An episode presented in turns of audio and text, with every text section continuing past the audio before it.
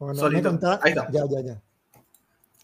Hola, muy buenas noches a todos. Bienvenidos a un nuevo episodio del podcast Cósmicamente. Mi nombre es Ronaldo Centurión y como todos los viernes estoy acompañado por un selecto grupo de divulgadores científicos que eh, me ayudan a que aportan sus conocimientos y pasión de las ciencias para abocarnos todos los viernes a divulgar ciencia. ¿Qué tal? Jorge Torres, ¿cómo estás, viejo?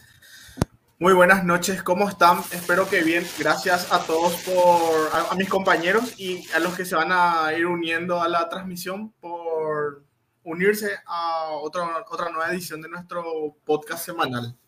¿Cómo están? Yo súper bien. Buenas noches, ¿cómo están todos? Espero que disfruten este nuevo capítulo. Yo también súper bien. Así que Vamos adelante nomás. ¿Quién falta saludar? Maidana. Falto yo. Bien, también. Yo escucho un ruidito, no sé si es de mi parte. Ah, sí, eso que estamos Puede ser que sea de tu parte. Escuché también ahí fugazmente cuando hablaste vos ahora, pero no sé, confírmenme ustedes. ¿Siguen escuchando? Yo sigo escuchando. No seré yo que, ¿verdad? Yo no escucho nada, así que a lo mejor es algo local de ustedes. Ahí, ahí dejó de sonar. El de, el, el, de Jorge sí escuché hoy, ¿verdad? El de Jorge Maidana, pero cuando, cuando él apagó ya, ya terminó. Y ustedes, ustedes decían que seguían escuchando. ¿verdad? Ahí escuchó el de Jorge, ¿verdad? El de Maidana. Hay una... Jugazmente con el de Jorge Torres, pero pa, para, muteó su micrófono, dejé de escuchar y ahora estoy de vuelta. Eh, y ahora ya no escucho más lo que los ingenieros de sonido llaman estática, que realmente es una, una inducción del, de, de 100 Hz de nuestras líneas de 50 Y hablando de estática, la estática también no se puede considerar como algo aleatorio, algo entrópico.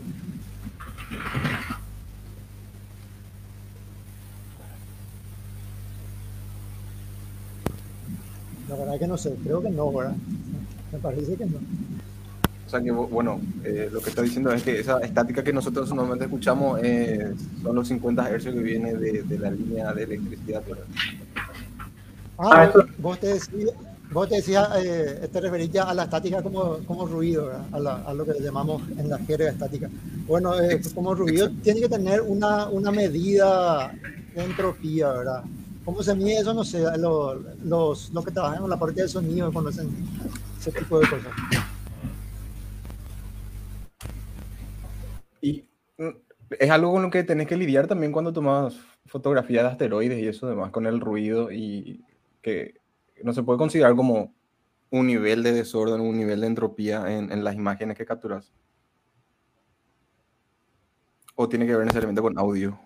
No, no, eh, se mide con cualquier tipo de ruido, sí, también, también hay, ¿verdad? Pero cómo se está midiendo realmente no, no, no conozco, eh, mi, mi, conocimiento del, del, ruido va hasta, hasta las mediciones estáticas que se hacen, ¿verdad? Lo que, lo que normalmente llamamos la, la relación señal-ruido, que, que, que, está muy relacionada, relacionada con estos temas estadísticos de las deviaciones estándar y esas cosas.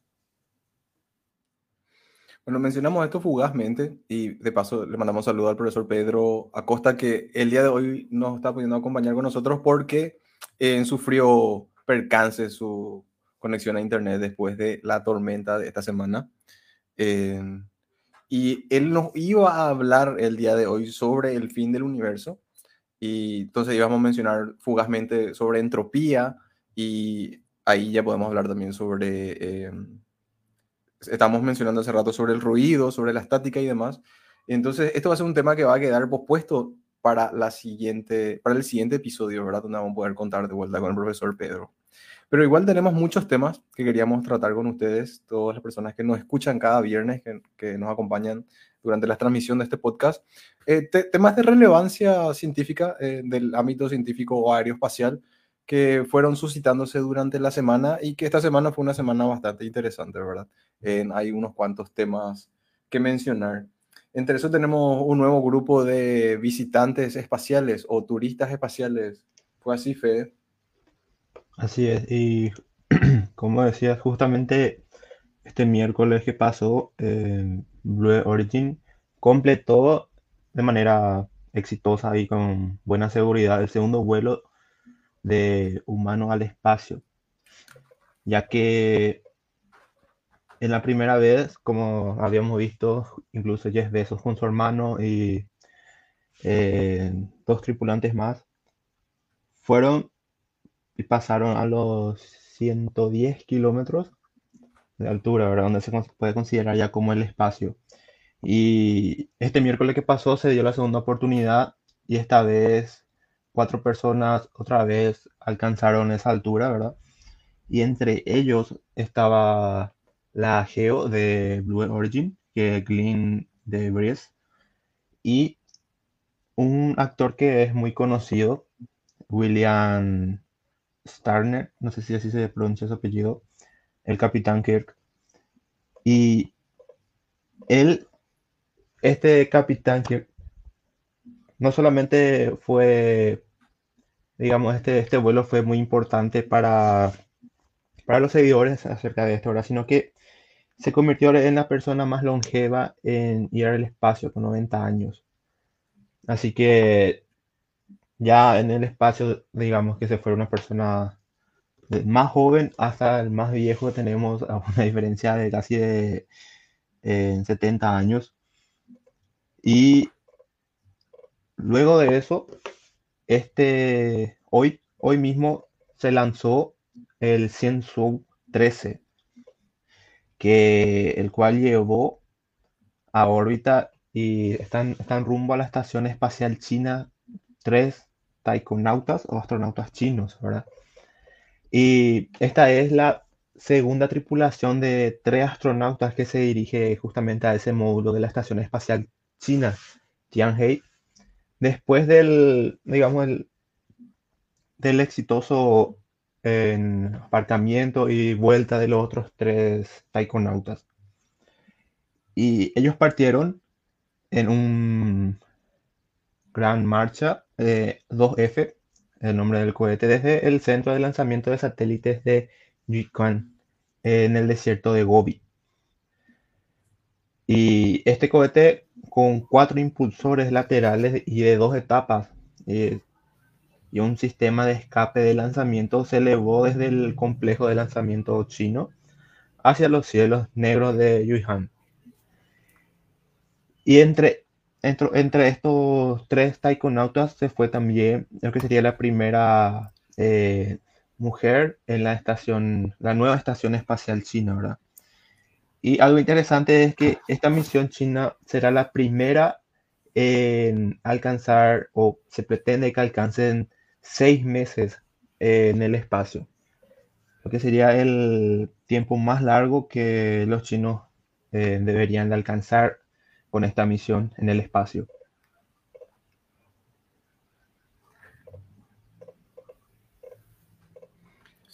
Fede, creo que también, no estoy seguro, pero uno de estos astronautas chinos van a hacer una eh, caminata espacial también, ¿verdad? Que sería la primera, si no me equivoco, la primera caminata espacial de esta nueva estación espacial china. ¿Puede ser así? sería la primera caminata de una mujer china en el espacio. Ah, de la mujer china, ok. Ya que en la misión anterior ya ellos llegaron a hacer, si mal no recuerdo, dos caminatas espaciales. Ah, ok, ok. Eh, pero de igual forma, es la primera caminata espacial de una, de una mujer china en el espacio, ¿verdad? Como vemos en la imagen, ella no es la primera en que va en el espacio sería ya la, segunda, no me recuerdo el nombre de la primera taikonauta, pero eh, esta sería la segunda mujer en ir en el espacio. La segunda mujer china, o sea, en el espacio, o sea, misiones espaciales ya hubo mujeres, pero en la estación espacial china es lo que es la primera, ¿verdad? Sí, sí. Ese es su, su récord. Así es. De lujo. Un comentario para agregar, bueno, lastimosamente de vuelta no está el profesor Pedro, es que William Shatner, el que fue la persona más longeva en llegar al espacio, tiene 90 años, que menciona Fede, Eh, es el actor que hizo el personaje de Capitán Kirk de la serie Star Trek. Entonces, por eso también tiene relevancia, ¿verdad? De que el capitán de estas aventuras eh, espaciales, por así decir, eh, antes de, fallecer a los 90 años, llegó al espacio, se le vio muy emocionado. Dijo que fue una de las experiencias más importantes en su vida y que espera que no se le olvide o no se le pase lo que sienta ahora con, relación a, eso. Eh, bueno, se bajó de, de, la nave y estaba llorando y eso. Yo no sé si alguna, bueno, creo que yo alguna vez mencioné eh, ya en este episodio, ya en este podcast, sobre el efecto de perspectiva. No sé si me pueden confirmar que es. Bueno, acá al menos no todavía Ron. Si querés hablar un poquito sobre eso. Yo no recuerdo. No hablaste todavía, pero... El, el, efecto de perspectiva o de overview effect, bueno, en este caso no, se va, no va a ocurrir así en per se o exactamente, pero se da. Ocurrió cuando en la misión Apolo 8 fueron a la Luna. Eh, las prácticas que tenían en ese entonces le permitieron a, los astronautas orbitar la Tierra, ¿verdad? La, las vistas que ellos veían desde el espacio dice que eran hermosas, ¿verdad? Eh, pero ocurrió que en el Apolo 8, cuando los astronautas estaban rumbo a la Luna, fue la primera vez que un ser humano pudo ver con sus propios ojos, porque ya teníamos fotos de la Tierra para cuando eso, eh, la, la, Tierra completamente en su campo visual, ¿verdad? Eh, dice que esa imagen era demasiado profunda para los astronautas, al punto que muchos dijeron que si bien la misión Apolo 8 fue la primera misión en donde seres humanos se desprendieron del campo gravitatorio terrestre, eh, fueron los primeros humanos que llegaron a ver la Tierra en su plenitud, por así decir, completamente su campo de, de, campo de vista. Y ese fenómeno, ese evento, le afectó muy profundamente a los astronautas. Eh, estos astronautas dicen que sintieron como una conexión con la Tierra y con todos los seres vivos y se dieron cuenta de cómo de repente nosotros tenemos una perspectiva muy diferente del mundo porque estamos acá, en la Tierra, en la superficie, ¿verdad? Pero cuando vemos la Tierra como es, como una pequeña esfera que está flotando en la nada y que tiene una finísima capa que es nuestra atmósfera y que es lo que nos está protegiendo o nos está manteniendo con vida, de repente te da como una sensación de... Eh, un, una sensación holística con, con la Tierra y con todo lo que existe dentro de la Tierra. Eso ocurrió en el Apolo 8 y se mencionó, se habló sobre este fenómeno, por así decirlo, psicológico, ahora fue estudiado después, se conoce como el efecto de perspectiva, que, bueno, William Shatner se fue, ¿cuánto mencionaste? Fue un poco más de 100 kilómetros nomás, 110, 104 kilómetros nomás dijiste, creo que. Sí, sí, por, por esa altura estoy Esa nave típicamente va hasta 106, 108, pero yo creo que esta vez fueron hasta 80 nomás, no estoy seguro pero aparentemente, o sea, según yo leí en un diario, pero de acá más, decían que pasaron la línea de karma, ¿verdad? que está sobre 100 Pero no tengo confirmado eso, ¿verdad? Porque yo escuché en el audio de la transmisión que este, este Jeff dijo que 50 millas lo que fue arriba, ¿verdad? Que son 80 kilómetros. Pero no sé, ¿verdad? No estoy seguro. Y, y 50 millas, bueno, 50 millas son alrededor de 80 kilómetros, ¿verdad? Eh, entonces, y bueno, eso, esos kilómetros suman para que la vista sea, qué sé yo, cada vez más espectacular, ¿verdad? Obviamente que estas personas están orbitando aún la Tierra, no van a poder ver toda la Tierra en su campo de visión, ¿verdad? Pero igual, en esa, esa, esa, sensación que sienten cuando pueden ver la Tierra separada por el espacio, eh, el espacio exterior, dice que, que, es algo que te llega mucho, que te afecta mucho como una, como dice un amigo, un despertar ontológico. Me gustó eso. y sí, como para aclarar, justamente eh, estos vuelos de Origin son vuelos suborbitales, o sea, no, ellos no orbitan la Tierra, sino hacen como digamos un salto a gran altura, pero vuelven a caer eh, casi, casi en el mismo lugar de donde fue el lanzamiento, una, cuánta distancia, ¿verdad? Entonces, eh, su vuelo no tiene, digamos, la velocidad y la toda la trayectoria para poder hacer, escapar, digamos, de la atracción de la Tierra y poder hacer estos giros o estos viajes orbitales, ¿verdad? Entonces, lo que las personas experimentan al, al subirse en, este, en esta cápsula es justamente ver el planeta desde una altura muy elevada, pero no así orbitar la Tierra, como fue, por ejemplo, en la misión de SpaceX de Inspiration 4, donde ellos sí estuvieron orbitando por tres días a una altura de 570, creo que llegaron hasta 585, donde la vista es totalmente distinta, ¿verdad? Pero igual no quita lo grandioso que es mirar la Tierra de 80 o 100 kilómetros. Imagino orbitando la Tierra vas a ver amaneceres y atardeceres constantes y eso van a generar escenas muy, muy, muy... Eh, eh, eso debe requerir más preparación también, un poco... Claro. Eh, ahora, ahora busqué y son 107 kilómetros lo que fue según Space, según Space.com. fue 107 kilómetros lo que fue el segundo, el segundo vuelo. En la página de Blue Origin no está detallado ese, esa altura. ¿verdad? 3 kilómetros de diferencia entonces con la primera misión tripulada. Sí. Y Ahora han visto una- Pero yo he visto en un video que también tuvieron un periodo de ingravidez o de microgravedad. sí, 10 minutos, creo que máximo, 6, 10 minutos lo que dura su...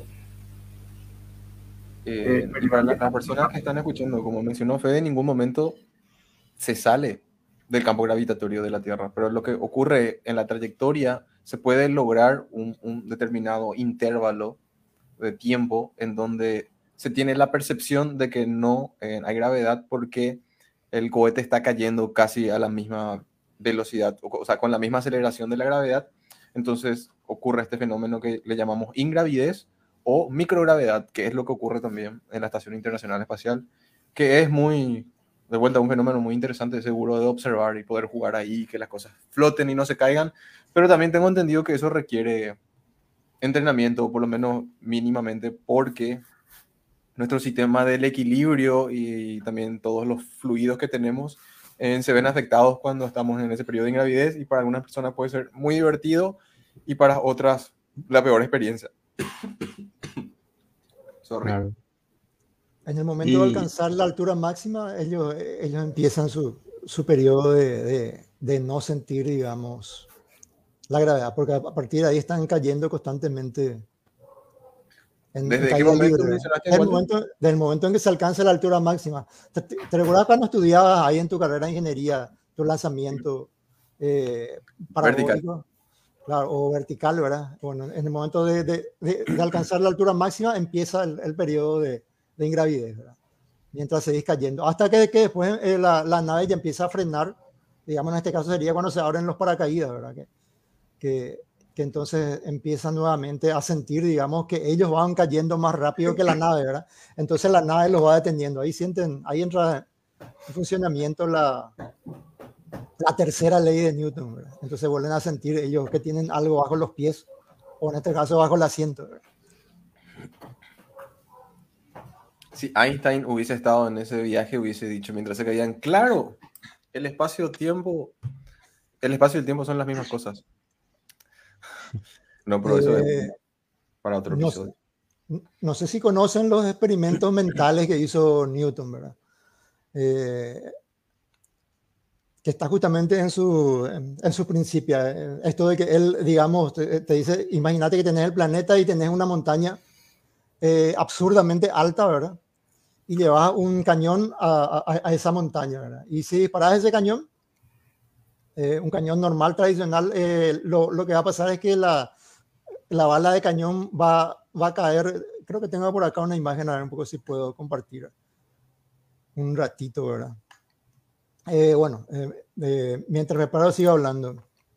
Vas a sentir que, eh, o sea, vas a ver que tu, que tu cañón, digamos, o sea, que, que la bala cae relativamente cerca del, del cañón, ¿verdad?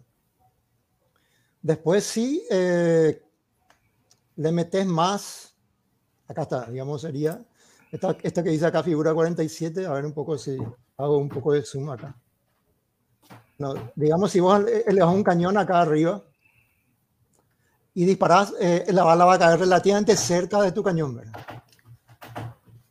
todos los vuelos suborbitales están haciendo esto, solamente que en este caso se completa, digamos, la, la mitad que estaría faltando acá. Se lanza desde tierra, va hasta un punto máximo y a partir de ahí está en, caída libre y, y, y, pueden dejar de sentir, digamos, el, el, tirón gravitatorio. O sea, digamos, no es que dejan de sentir el tirón gravitatorio. Eh, lo que vos dejas de sentir realmente es lo que se opone.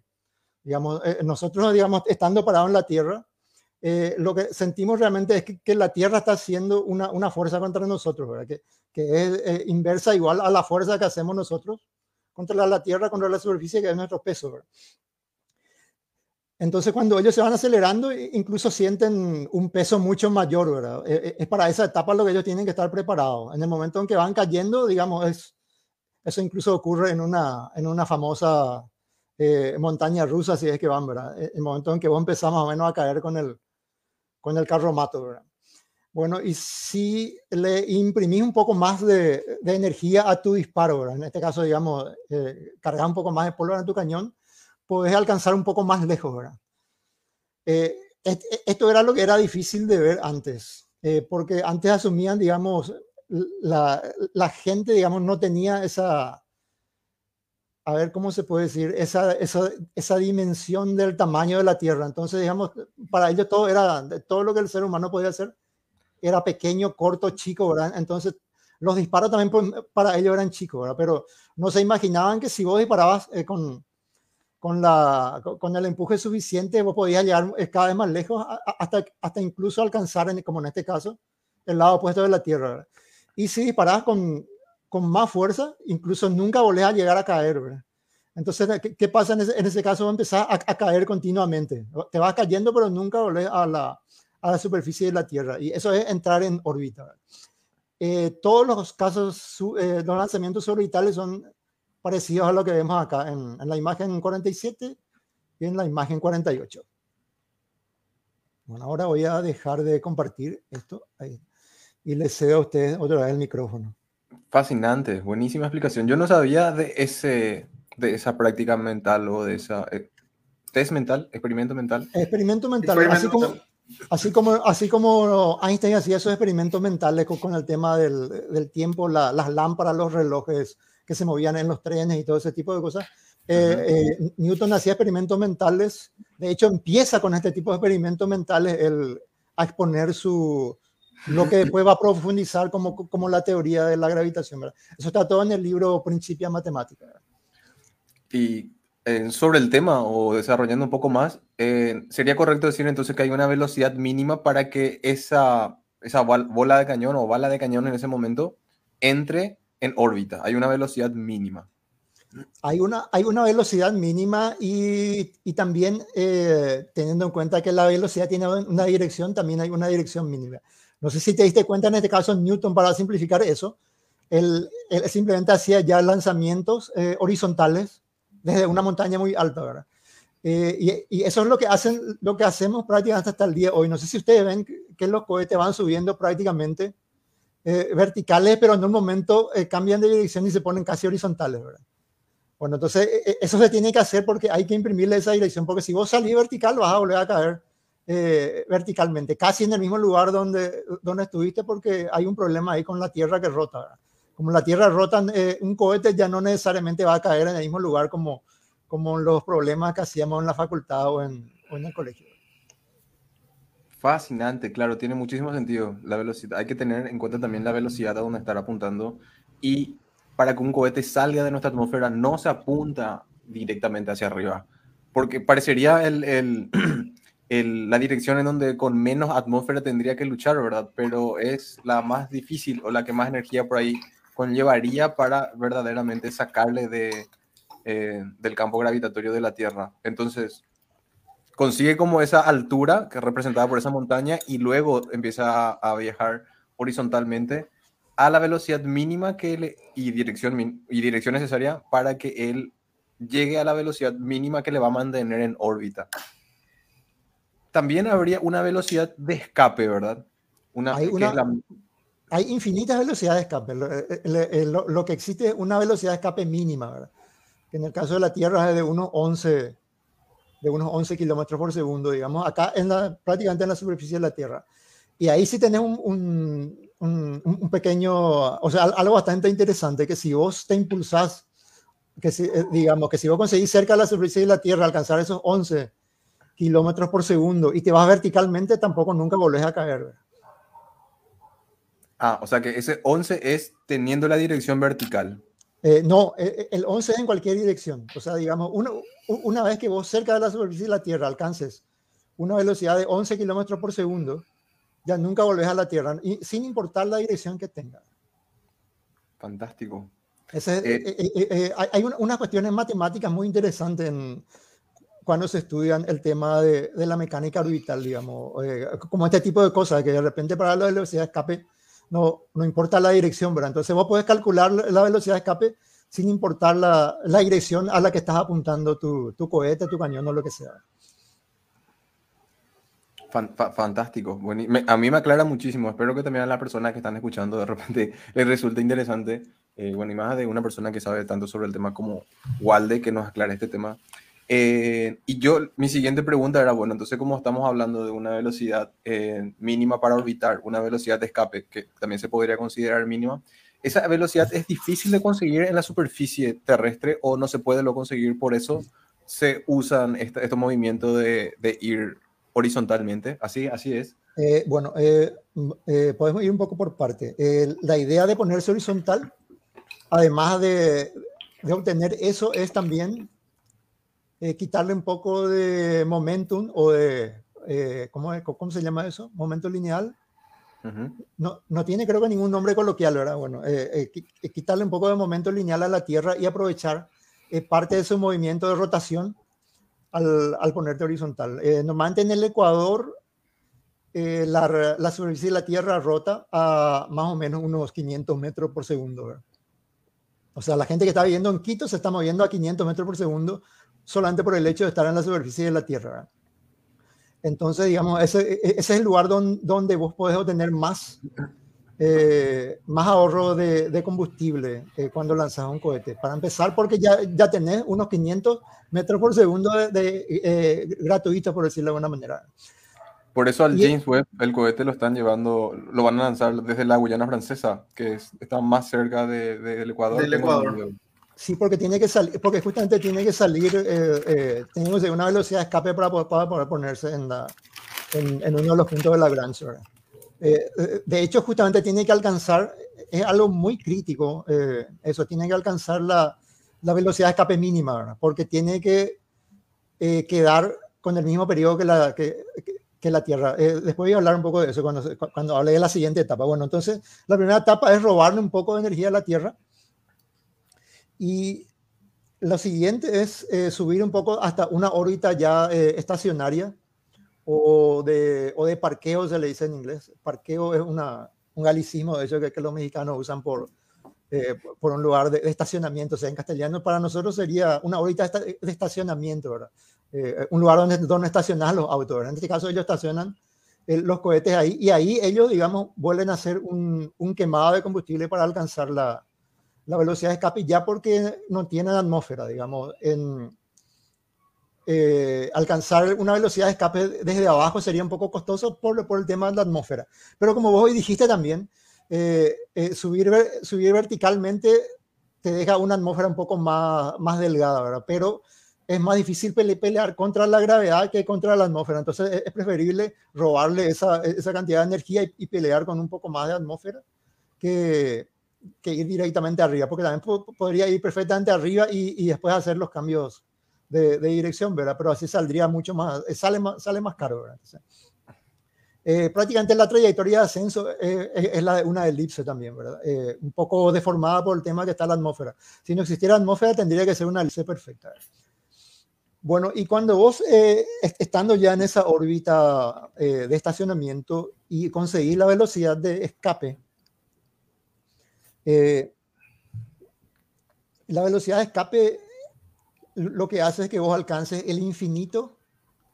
Eh, o, sea, digamos que, tu nave escape de un cuerpo, llegue hasta el infinito y nunca vuelva a caer, ¿verdad? Y, pero que llegue al infinito con una velocidad eh, de cero con respecto a tu punto, con una velocidad nula, un, vector de velocidad nulo con respecto a vos, ¿verdad?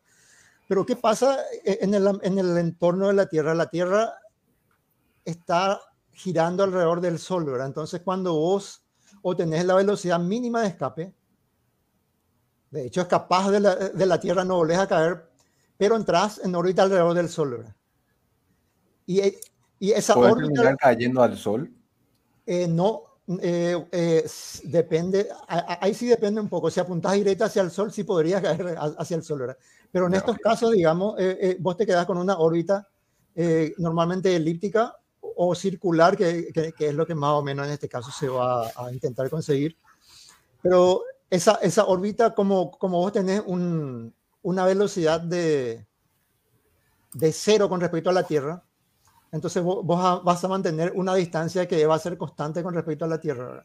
Entonces esa órbita también tiene un periodo orbital alrededor del Sol que tiene exactamente el mismo periodo que la Tierra, o sea, va a tener un periodo de un año también, independientemente de, si es eh, elíptico o, circular, pero vas a tener eso. Y en este caso los puntos de Lagrange justamente cumplen eso, son puntos que están eh, a, una distancia constante de la Tierra y tienen el mismo periodo que, que la Tierra. Entonces, eso, te, e, eso nos lleva a otra conclusión. ¿Cómo se hace para, para llegar a Marte, por ejemplo? Para llegar a Marte, vos no podés eh, quedarte a una distancia constante de la Tierra. Y bueno, eh, en ese caso tenés que alcanzar una velocidad de escape mucho mayor a la de la a la de la a la a esta, digamos, ¿cómo que se llama? A, la, promedio. A la mínima, a la mínima, a la mínima de velocidad de escape que, es de 11 kilómetros por segundo. Entonces, normalmente para, para, llegar a Marte uno va hasta arriba y desde la órbita de estacionamiento se imprime una, una velocidad hiperbólica ya, ¿verdad? Eh, que tenga un exceso, creo, si mal no recuerdo, de unos 2 kilómetros con respecto a la 2 kilómetros por segundo con respecto a la, a la velocidad de escape eh, normal. Y con eso te permite llegar a Marte. Pero ahí, en el caso de la velocidad, sí, eh, tiene que ver también las direcciones y todo ese tipo de cosas. Bueno, ya les dejo el micrófono, ya hablé bastante. No, demasiado bien, sí que está igual, purete.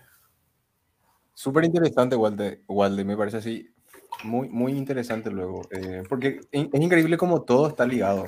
De repente vos no tenés que, bueno, cuando estudias esto, cuando empezás a estudiar ciencias generales, no, no, no solamente física ni astrofísica, eh, todos los conocimientos al final te, te, te, sirven o te ayudan o están ligados o una cosa lleva a la otra o este conocimiento permitió otra, otro conocimiento, porque estábamos empezando hablando de la órbita que hizo la nave Blue Origin esta semana, ¿verdad? Eh, convirtiendo a William Shatner en la persona más longeva en alcanzar el espacio por haber pasado la línea de Karman. Eh, aprovechamos a hablar de, por ejemplo, de la ingravidez que, que, sufren o que, no sé si sufren, ¿verdad? Que se ven afectados estas personas en el espacio, que, que, podría ser algo muy interesante de vivir, ¿verdad? Ahí empezamos a hablar de cómo, cómo podemos hacer para que nuestros cohetes y nuestras determinadas naves salgan del, del, del campo gravitatorio de la Tierra, o, o por lo menos que se queden orbitando, ¿verdad? muy interesante explicación de Waldemar, donde no estuvo hablando de los puntos Lagrange. De los puntos Lagrange ya hablamos nosotros en un episodio anterior cuando hablamos sobre el telescopio espacial James Webb, que van a estar em, instalados o van a estar orbitando alrededor de un punto de Lagrange, creo que Lagrange L2. Alrededor de la Tierra, tengo entendido, hay cinco puntos Lagrange como alrededor de, cualquier sistema lo de, dos, de, tres cuerpos, ¿no? existen cinco puntos de Lagrange, sí o sí.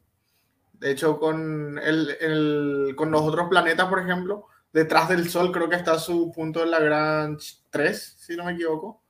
O sea que ah, ese, ese, sí, por ejemplo, es más difícil de acceder. Y después los otros puntos de Lagrange sí son más. El 4 está. También se llaman puntos de. El 4 es.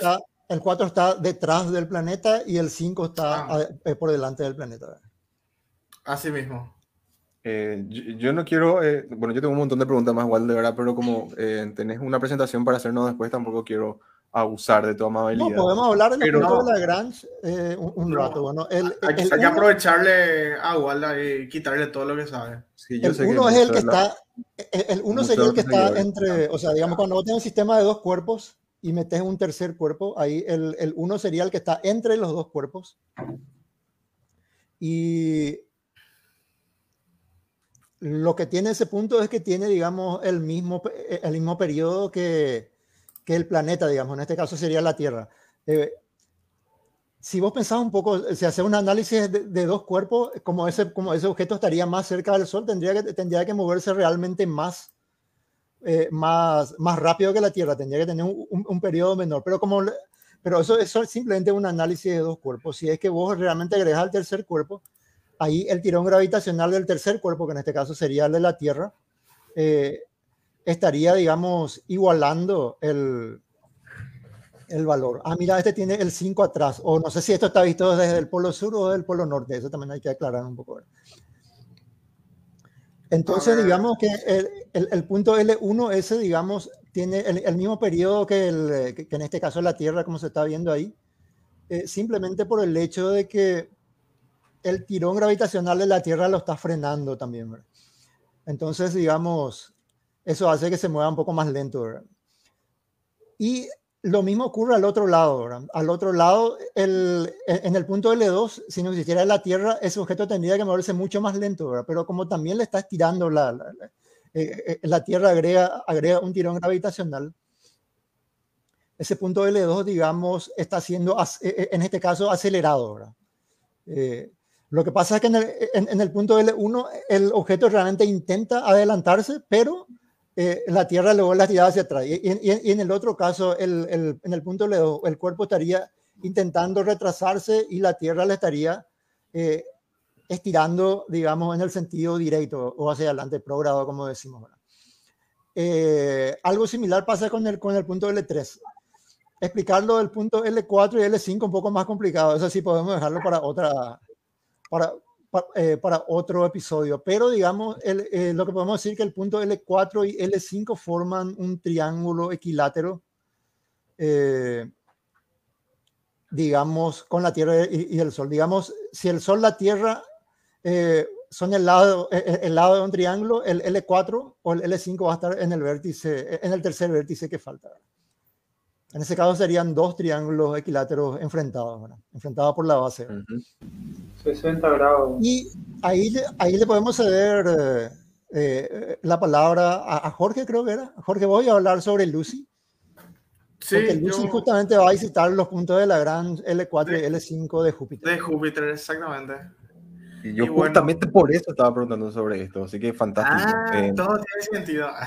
No, pero sí, que... o sea, justo, justo, estaba acordando eso, ¿verdad? Que estamos hablando del James Webb y también el, el, el Webb también va a estar, va a estar en el L2, ¿verdad? En el L2. El James, el James Webb va a estar en el L2, pero creo que en el, en el L2 de la Luna, no en el L2 de la Tierra. Exacto, con, que... con, el sistema eh, Tierra, Luna y, y, y evidentemente el, el, Sol, creo que es.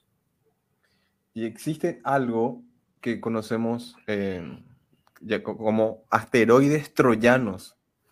que son, ¿Qué son, Jorge? Por favor, mencionarnos sobre eso.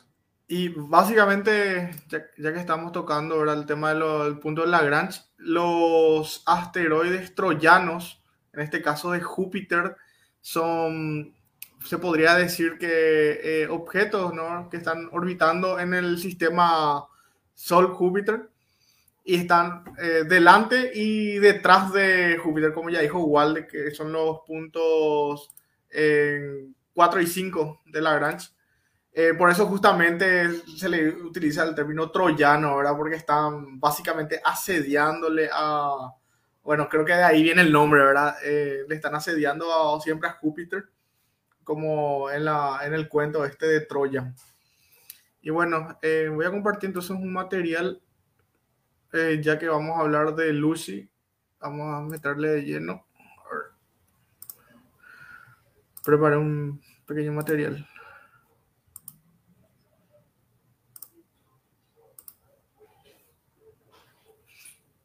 Bueno, eh, seguramente ya saben en las redes sociales, eh, yo y, bueno, también visto que Fede y, y, bueno, la NASA también le hace mucha publicidad, obviamente. Eh, este sábado se lanza Lucy, ¿verdad? Que es una misión muy interesante que va dirigido hacia los asteroides troyanos de Júpiter. va a estudiar en total siete asteroides troyanos de este sistema que ya mencioné y también un un asteroide del cinturón principal de asteroides. Eh, a ver, los asteroides, o sea, en el 2025 va a llegar al, primero de su, del primer asteroide de la misión, que va a ser un asteroide del cinturón de asteroides, que es el asteroide Donald Johnson, eh, no, no, no, no es Donald Johnson, Donald Johansson es, que bueno, el, el nombre está relacionado, el nombre de este asteroide está relacionado con el descubrimiento de de los restos fósiles de Lucila Australopithecus afarensis, que, del cual deriva el nombre de esta, de esta misión.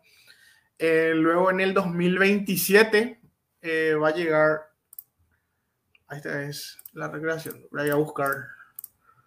Acá están, acá solamente falta um, el asteroide Euríbates, que es el único que no está acá en esta imagen. Estas son recreaciones casi exactas de lo que son estos asteroides.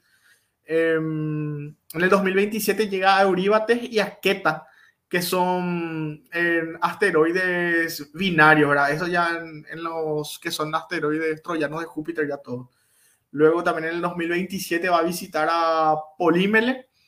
En el 2028 a Horus y a Leucus y luego por último va a llegar a, hasta Patroclo y Mon, eh, que también son asteroides binarios, ¿verdad?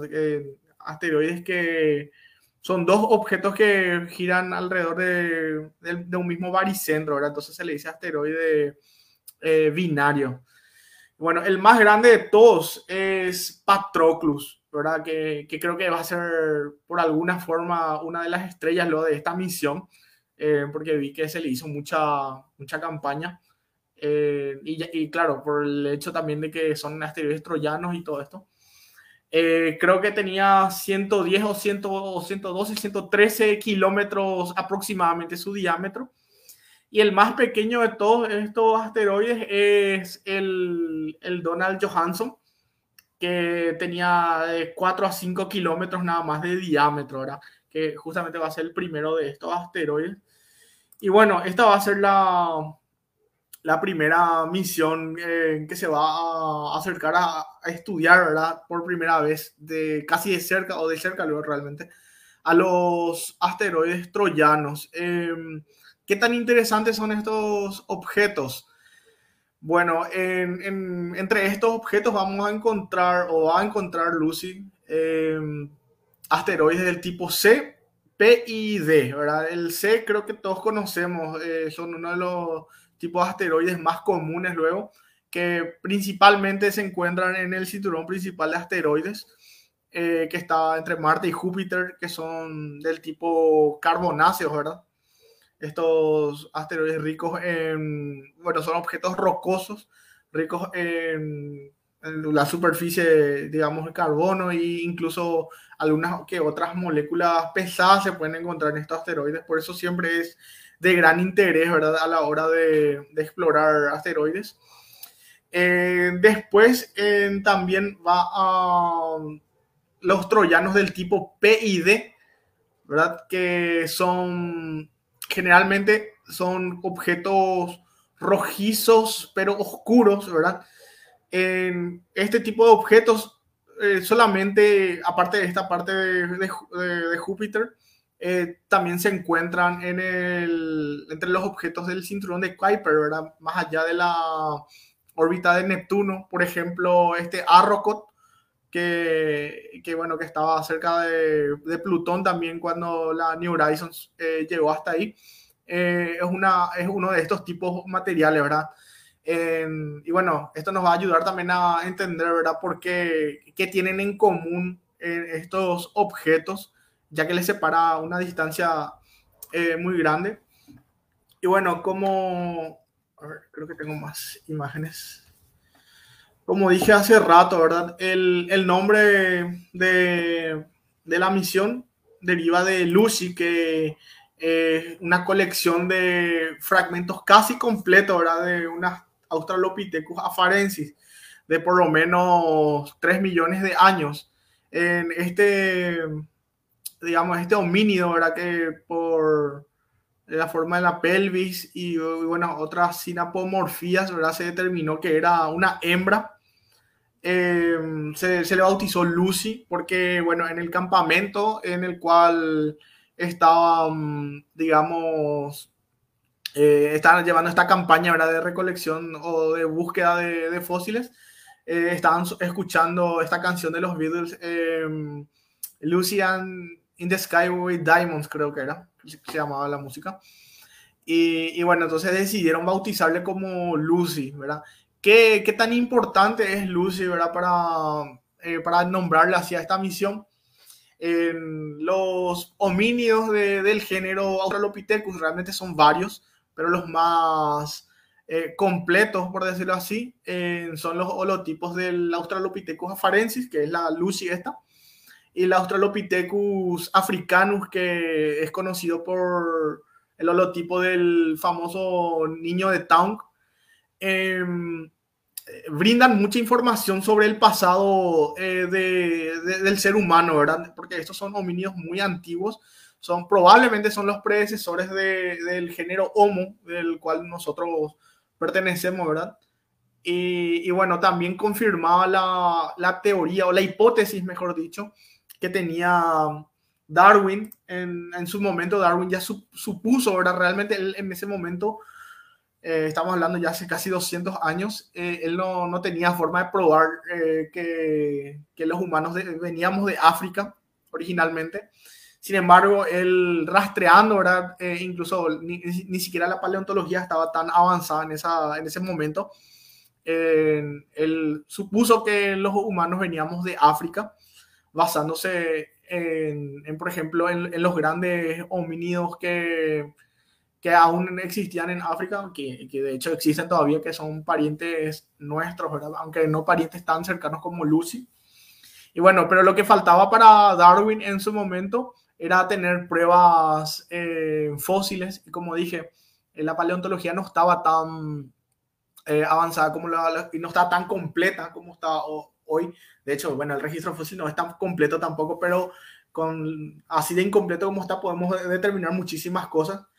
Y, bueno, eh, una vez que, bueno, si nos dimos cuenta de que eh, era como Darwin decía, el, el origen de la humanidad descendía de, de estos homínidos africanos, de la misma manera en que Lucy está, esto voy a parafrasearle un poquitito a, la NASA, eh, de, la, de, la, misma manera que Lucy arrojó luces sobre, eh, sobre el origen de la humanidad, eh, la misión Lucy va a arrojar también eh, más pistas sobre el origen de, estos objetos tan antiguos del sistema solar y bueno, nos va a dar más información de cómo se formó el sistema solar, en qué condiciones estaba o qué tipo de elementos eran abundantes cuando el sistema solar era mucho más eh, primitivo.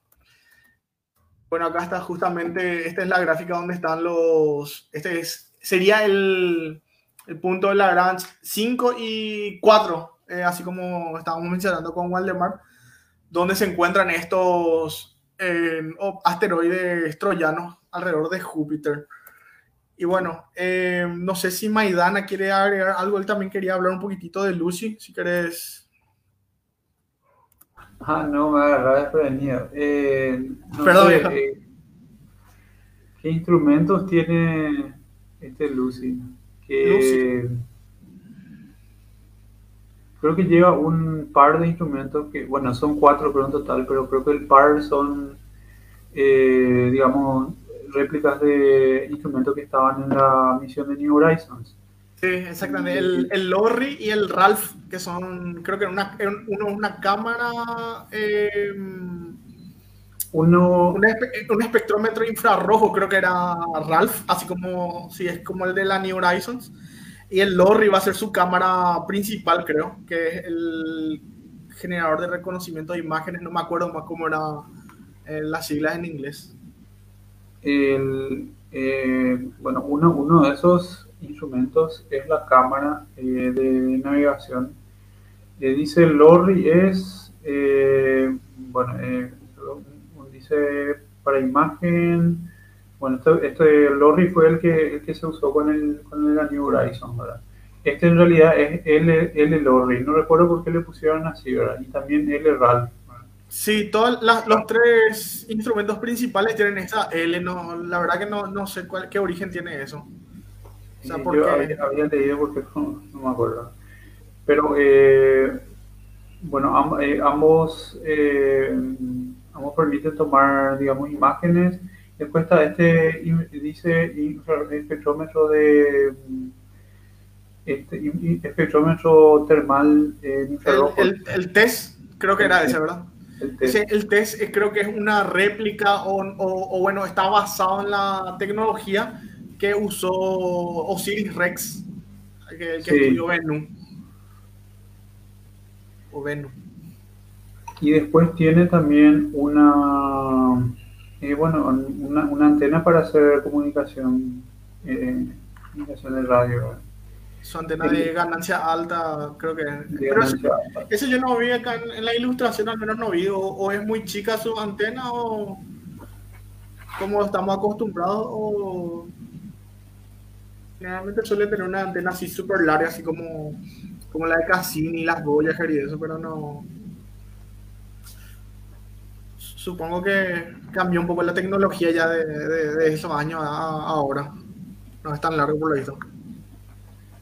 Y este Ralph, eh, bueno, el Ralph tiene dos, eh, dice aquí, dos subinstrumentos. Eh, uno es MVIC y creo que en el de, bueno, este es en realidad el de New Horizons, pero también el de, el de la misión Lucy también tiene un, un objeto, un, un, instrumento que se llama MVIC.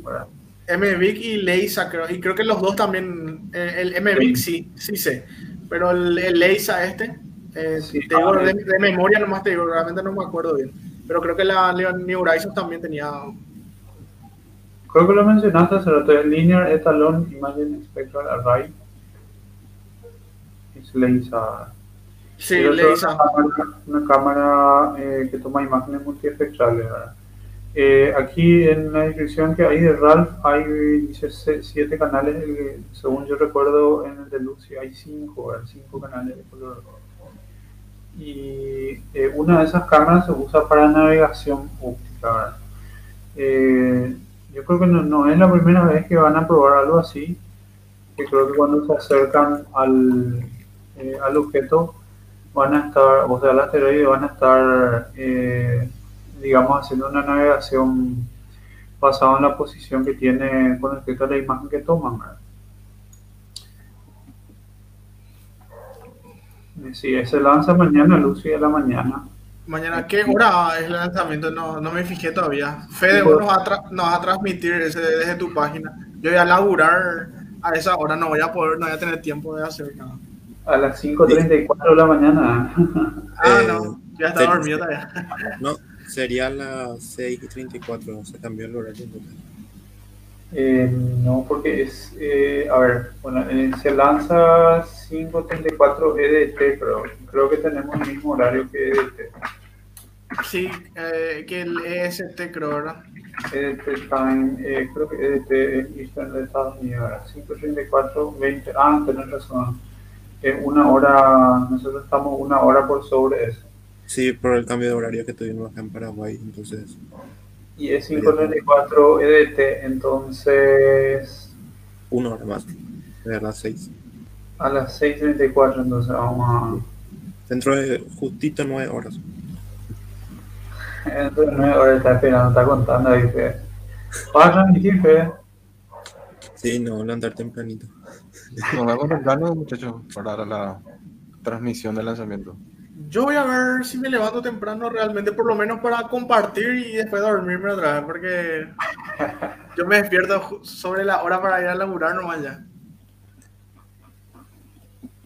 Hey, a las, a las 6 y 20, pero a las 6 y 34 va a ser el horario de despegue del cohete, así que um, las 6 y media, 4 minutos antes te puedes despertar ya para ver.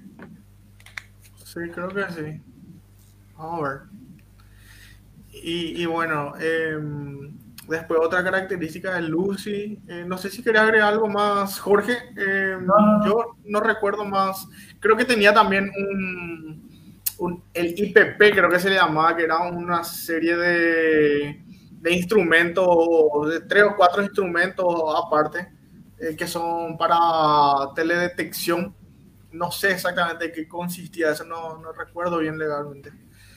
Y después de eso, no... otra novedad que tiene Lucy, algo que, que no estamos viendo ya hace un pequeño tiempo, que es los paneles solares, ¿verdad? Que eh, estamos, o sea, se están experimentando con otras tecnologías, entonces eh, no estamos viendo tantos paneles solares en estas últimas misiones. Ahora, el, la particularidad de estos paneles solares son, acá tengo la imagen, ¿cierto? Que son, básicamente, o sea, son, bueno, todos básicamente todos los paneles solares son plegables, ¿verdad? Pero si te das cu cuenta, tiene un aspecto como de tela, ¿no?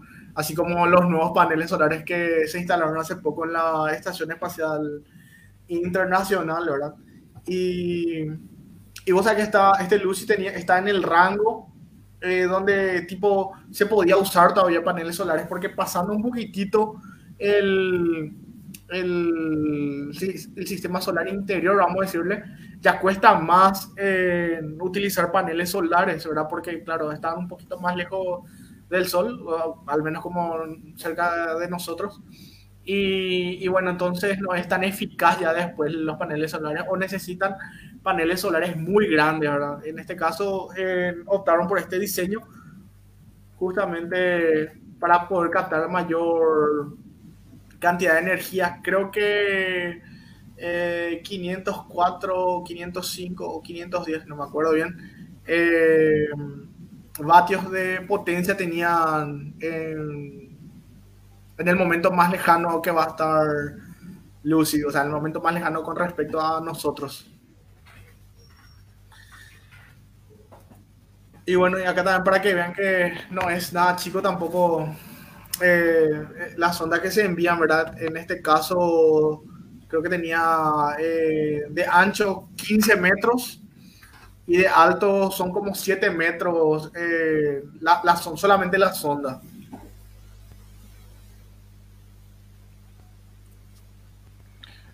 Enorme. yo no sé si te gustaría mencionar un poco más, o a mí me gustaría hablar un poco más sobre Lucy, eh, la abuela de todos. Sí, eh, claro que sí. fugazmente sobre ella. ¿Sabes vos, querés comentarnos por qué se le conoce a Lucy, la australopithecus, como la abuela de la humanidad? Bueno, la abuela de la humanidad, eh, básicamente por dos motivos. Uno, porque, porque se dieron cuenta que era hembra, ¿verdad? Así que eh, por eso ya le, le agregaron género.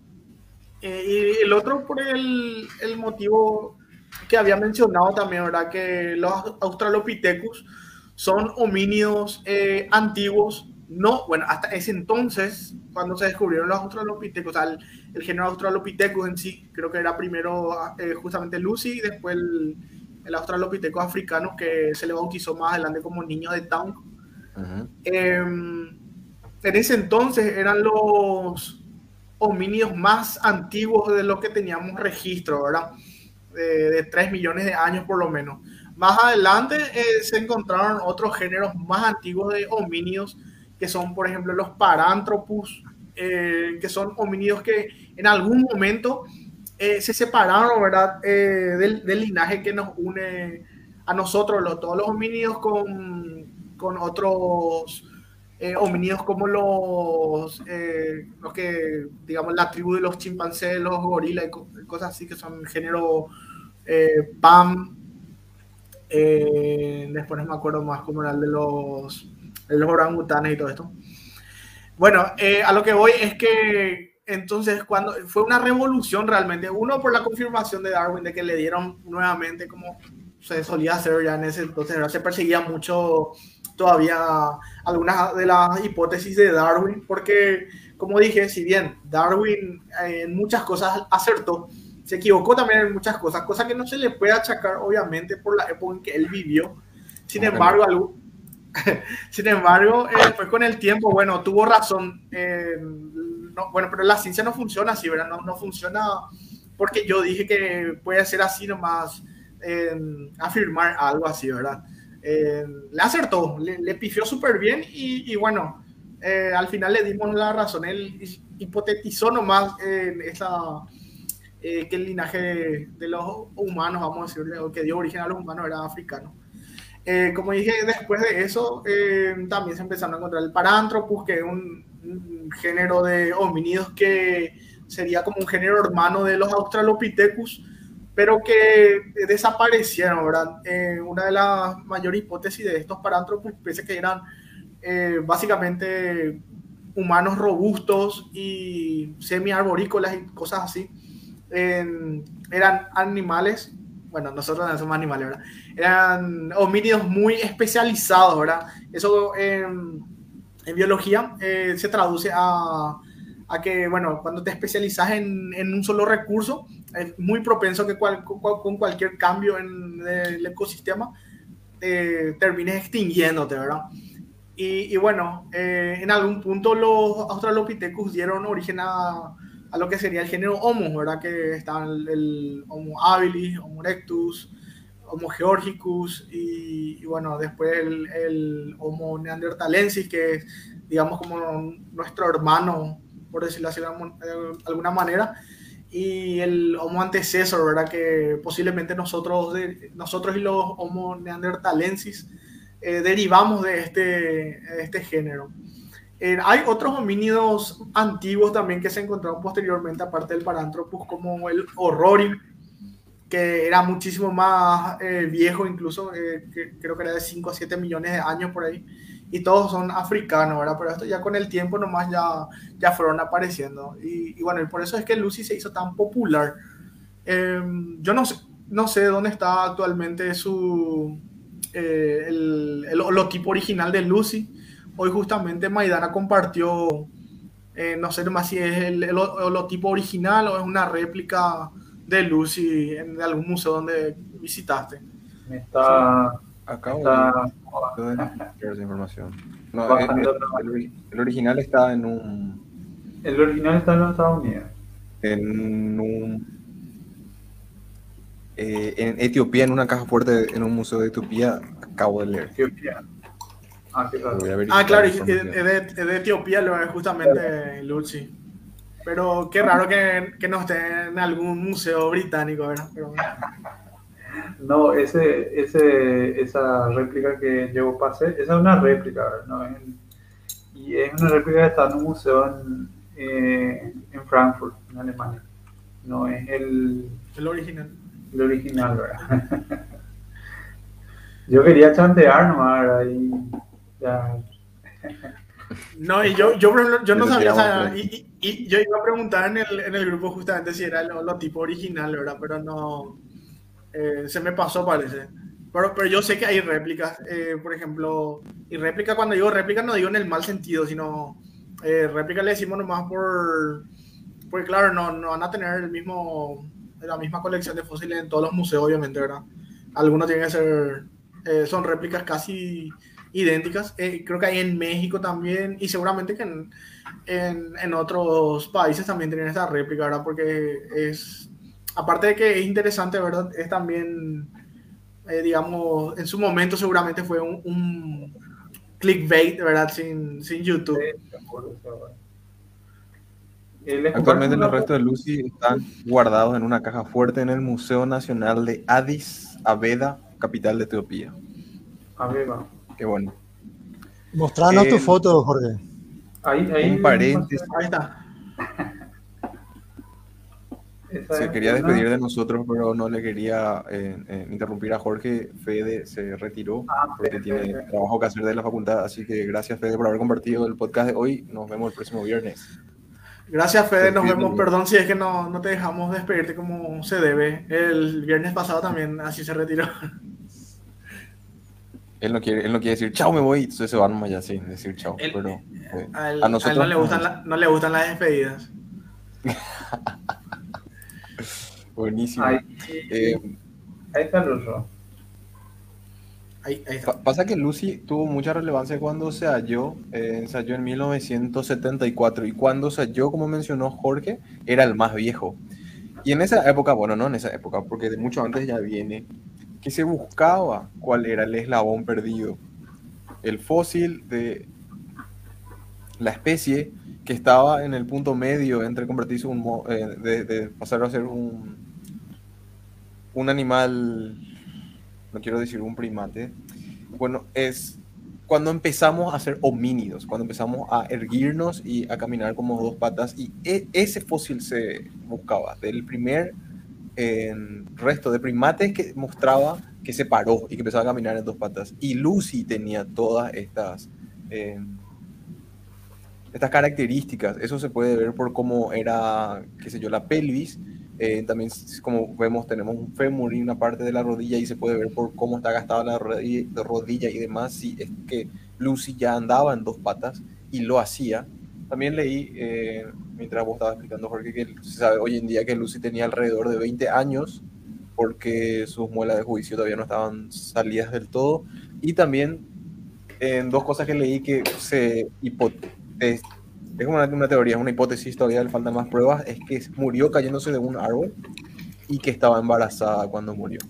Ah, sí, eso también me olvidé mencionar que estaba embarazada. eh, supuestamente, ¿verdad? No, no, no sé, no sé cómo llegaron a determinar eso, pero Porque Sí, encontraron también. fosilicitos. Ah, no, mentira.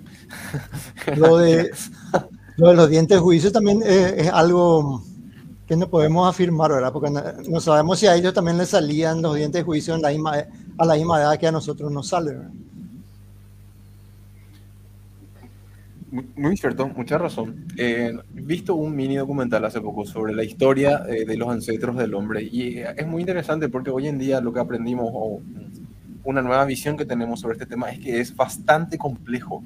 No hay una linealidad porque sabemos lo que la evolución no se da de forma lineal, ¿verdad? Mientras eh, existían diferentes especies de homínidos, ellos empezaron a, eh, ¿cómo puedo decir técnicamente que carcharon entre ellos?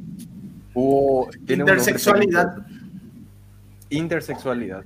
Eh, eh, Entonces eso hizo que se empezaron a mezclar entre ellos y de repente rasgos que eran mm, muy característicos de uno u otra especie empezaron a mutarse o a ser cada vez menos polarizados o menos específicos de, un- de una especie. Eh, también de repente nosotros pensábamos que, qué sé yo, lo, que el Homo sapiens eh, sabemos que se originó en África y que de ahí salieron manadas y manadas que salían de África, ¿verdad? Pero no se sabe cuándo empezó. Y hoy en día inclusive se sabe que empezó en una determinada fecha, pero que hubieron muchas salidas y que iban saliendo y que iban saliendo y que eso ocurrió a lo, a lo largo de millones de años. Entonces es mucho más complejo la historia de los ancestros. De repente Lucy lleva todavía esta fama porque cuando se descubrió se le dijo, este es el eslabón perdido que representa a, a nuestro ancestro o de dónde los, eh, los Homo sapiens venimos, ¿verdad? Hoy en día sabemos que no es tanto así, que es más complejo de lo que parece, como mencionó Jorge, inclusive es- conocemos más eh, antiguos que Lucy, ¿verdad? Pero se quedó ella con, con, con esa fama y desde entonces, como, como, como así decirle, un producto de marketing, como la abuela de la humanidad, por ser ella una hembra y en su época la fósil hembra de un primate homínido que se conocía y eh, por geología, por ge- geología, por biología y por genética, sabemos que eh, si ella es un ancestro nuestro, bueno, nosotros descendemos de ella y por ende todos somos descendientes de ella y eso nos hace a nosotros eh, hijos de Lucy, a todos. Tengo entendido también en este mini documental que vi, hablaba de que sí se tiene ya la Lucy moderna, que es una Homo sapien que estaba en África hace un par de millones de años atrás y que se sabe que todos, absolutamente todos los Homo sapiens que hoy en día estamos vivos, descendemos de ella. Esa Tipo, se, le, ya- y- se, le, se le bautizó la Eva mitocondrial, se le bautizó a esa. Y hay también un Adán cromosómico, que no me acuerdo de cuánto, seguramente que era el- la misma temporalidad, O sea, no va a ser. O sea que hubo una, una endogamia de la gran siete. ¿verdad? Eh, hubo una, un, un, un primate que, que hizo un muy buen trabajo, así, tipo, dejando sus genes en, en todo el resto.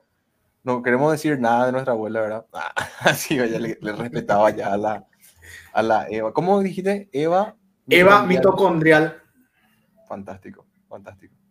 Algo que yo siempre menciono es que nosotros heredamos nuestra mitocondria de, de la parte materna o, o es el gen que Ah. heredamos de la madre. Yo le conté eso una vez a mi mamá y hasta hoy en día me reclama su mitocondria. No me dice, yo te di la vida, pero me dice, dame mi mitocondria. Y sí, tienes Nada. razón. Por eso es que se suele decir en, en el coloquio, ahora se suele decir que heredamos la inteligencia de nuestra madre, se suele decir. Bueno, realmente la genética es mucho más compleja que esa, ¿verdad? Pero por eso se suele usar esa, esa famosa frase.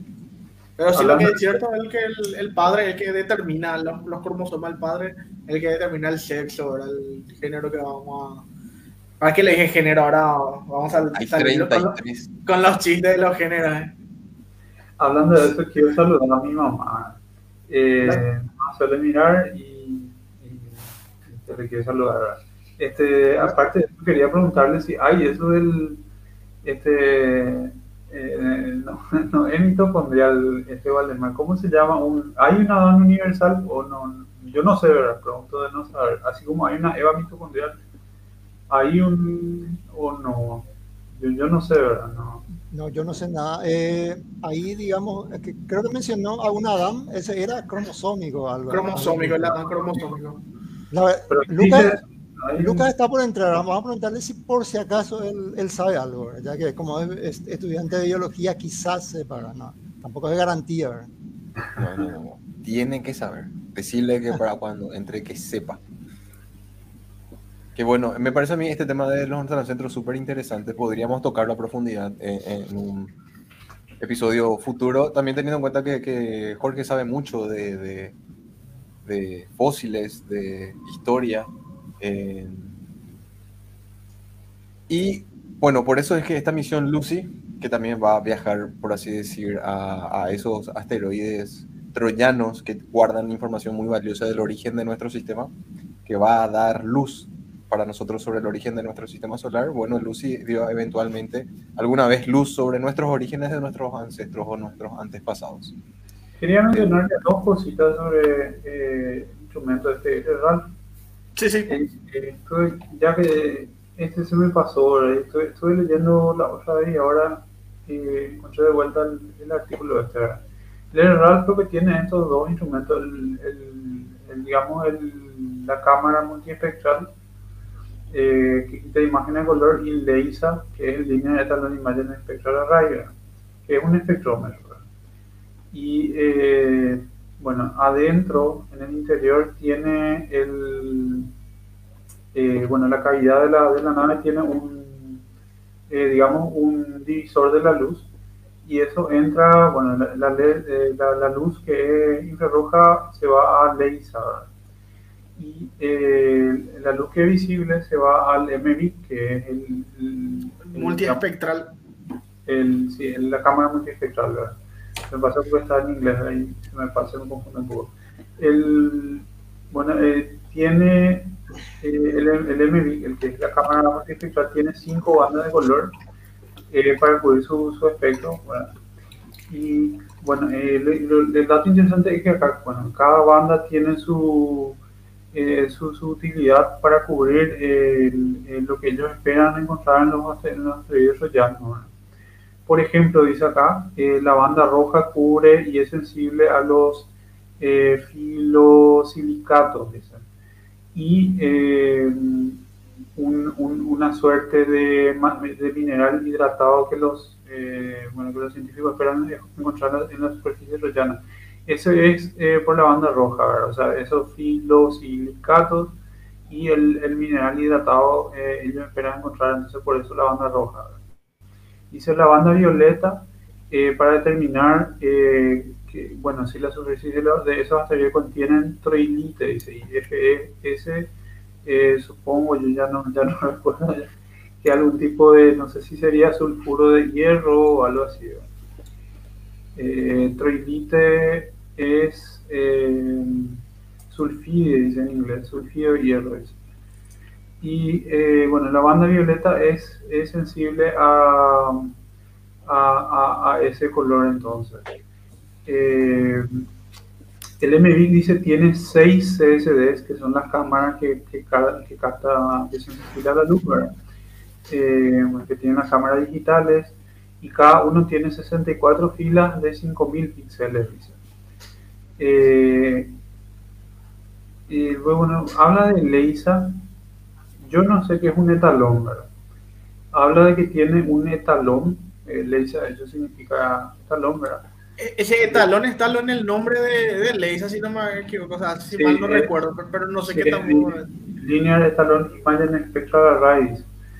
Eh, en resumen, es un espectrómetro, ¿verdad? Pero acá dice que es eh, dice un par eh, de, su, de, superficies reflectivas que separan la luz en un espectro como un prisma, dice, y así describe el etalón. ¿verdad?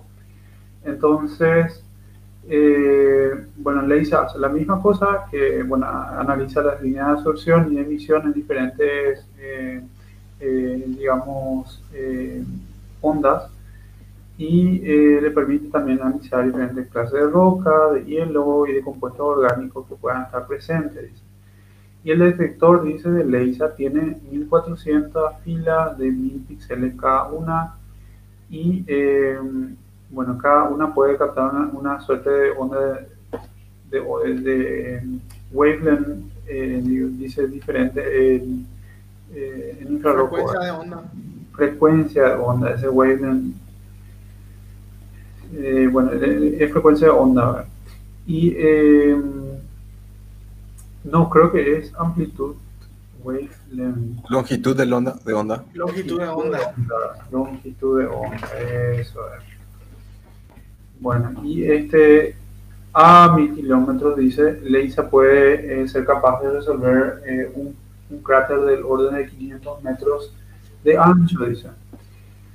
Y bueno, lo, otro era que creo que esto era, um, eh, bueno, ya un detalle nada más, pero el RAC tiene una, una, memoria de 256 GB, esa memoria de disco. Por, el, por el tamaño de las imágenes que va a tomar.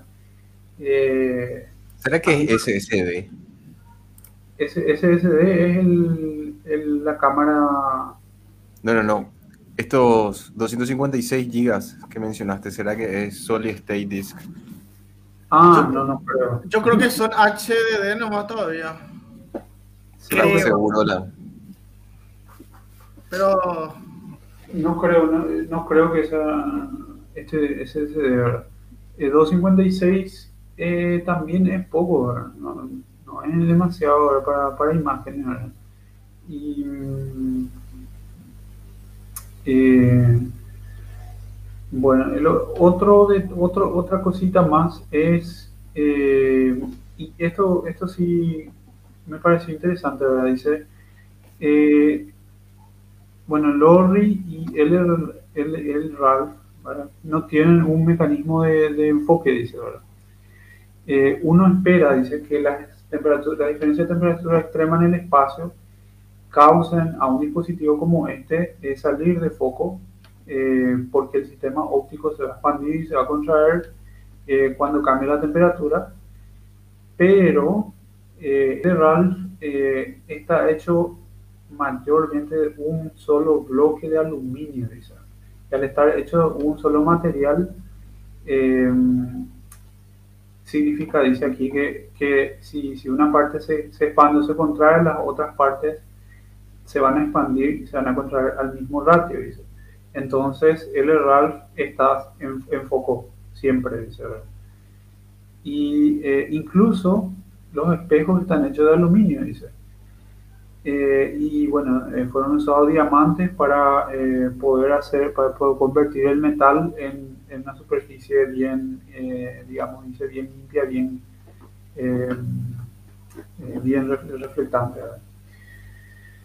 Entonces, me, me, llama la atención que este L. Rofi, el, el, el, L. Ralph y el L. Rory, los dos están hechos de un, de un, solo material, ¿verdad? Mayormente, ¿verdad? Y, y, eso es para evitar entonces el, que pierda el foco, ¿verdad? por el cambio de temperatura en, en el espacio. ¿verdad? Eh, la, lo mismo dice la página El Lorry, ya, ya, no lo voy a leer, pero es la misma cosa, El Lorry y El Ralph, los dos están hechos de un mismo material. Eh, creo que era de un diferente material del de, de, de Lorry. Eh, a ver si. Eh, el Elorri, eh, un mismo material. Sí. Eh, bueno, el otro era de aluminio. Y este material, acá dice, bueno, el Elorri es de silicon carbide, dice. Que supongo que es. eh, Es de Silicon Valley. ya. De, al- de- de silicato, ¿verdad? Algo así, seguro. Es. silicato de carbono, así, ¿verdad? carburo de silicio, dice. Pero son de materiales diferentes, ¿verdad? Eh, Este el Elorri entonces es de carburo de silicio y el otro es eh, de aluminio. El Elrad. Y nada, eso era todo, ¿verdad? Eh, Eso nuevamente es simplemente para evitar que se, que se desenfoque, ¿verdad? O sea, que para que mantenga el foco. Por la diferencia de la temperatura. Dice también acá las especificaciones, tiene una masa, el el Ralph tiene 31 kilogramos, dice 25, eh, digamos, 25 vatios de, de poder, o sea, de consumo, apertura de 75 milímetros y eh, focal de 450 milímetros.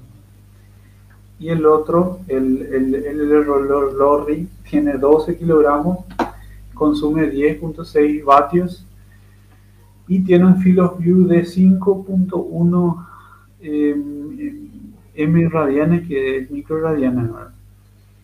Eh, bueno, también habla de su eh, distancia focal de 262 centímetros, ¿verdad? bastante, eh, bastante. Y eh, el resto dice píxel por imagen, dice 1024 por 1024 y hay más detalles, ¿verdad? Que ya, eh, está, está completamente detallado en la página, de hecho, del- de la misión Lucy. Eso, esa información quitas de la página de la misión Lucy de la NASA. No tiene una página que está, que es del eh, el instituto, bueno, ellos tienen un instituto de investigación que está detrás de eso. ¿Del JPL ese o, o de dónde es? No, es el Sa- Southwest, Southwest Research Ah. Institute, que es una de las instituciones que, eh, que, está, que administra Lucy. Y eh, en la página del Southwest está. En la página de la NASA hay una ilustración muy buena del cohete que va a lanzar y dónde va el, eh, digamos, el, eh, la nave. ¿verdad? Eh, les puedo, no sé si les puedo compartir. Sí, compartimos. Nada más lo lo tengo abierta la imagen. Sí, no, tenés razón, yo no ni, ni mencioné lo sobre el cohete y a veces acá nos centramos mucho en el cohete y yo no hablé de eso, ¿verdad? El, Pedro estaría decepcionado. el- el cohete es el Atlas, At- creo, creo que es Atlas V, ¿verdad? V de, de V, no de, de cinco nú- números romanos. Ahí está. Ahí creo que. El At- Atlas V401 creo que es, que es de, de la compañía este, eh, eh, Ura, Ura Launch, Launch. Sí. Eh, curiosamente no es de SpaceX. ¿eh? ¿Es verdad? Que, que venga y que aterrice otra vez este, este cohete entonces. Ah, no, aterriza. No, este, este se va lejos. Bueno, por lo menos la nave se va lejos. Ya, ya. Y eh, parte de esto, de esto que estamos viendo van a quedar orbitando, ¿verdad? En, en alguna órbita, en órbita basura. Sí. Yo creo que la mayoría de esto es basura. ¿verdad? Eso- Eh, solamente la nave creo que en algún punto, con esta, con esta etapa Centauro seguramente. ¿verdad? Yo no conozco con detalle. ¿verdad? esas primeras dos etapas van a caer al. en- bueno, van a caer la Tierra y antes de tocar Tierra, evidentemente ya se va con la fricción, se van a destruir. Después, la, lo que es la, que la parte de la carga útil tiene un. Digamos que ot- ot- una etapa de que no me viene el término, ni siquiera el término anglo no me viene. Bueno, lo que sí que, que eso sí va a, va, va a irse un poquito más lejos, ¿verdad? Para dar un poco de impulso. ¿Perdón? El upper- creo que es upper, upper stage. Ah, sí, ahí está, eso es el, el término anglo. Y en, en, en castellano no me acuerdo cómo se le decía. Tercera, creo que es tercera o primera. Sí, es la, es la- es la tercera etapa generalmente, ¿verdad? Pero no sé si en, depen- dependiendo de la familia cohetes, no sé cómo le dicen ellos. Pero bueno, él- sería la tercera etapa. cohete. No, no, viste que, viste, viste que cada familia de cohetes al final le ponen algunos términos de repente, pero es básicamente la tercera etapa. Y, bueno. Y ese es el que le va a hacer, eh, digamos, darle el último impulso a, a, a Lucy. Para que. Creo que va a ser, no me acuerdo cuál, si eran tres. eh, tres asistencias gravitacionales a la Tierra, parece que va a realizar. Y, y bueno, y de ahí ya se va directo hacia el cinturón de asteroides primero. O sea, va a cruzar el cinturón de asteroides y luego hasta llegar a Júpiter o al sistema de Júpiter.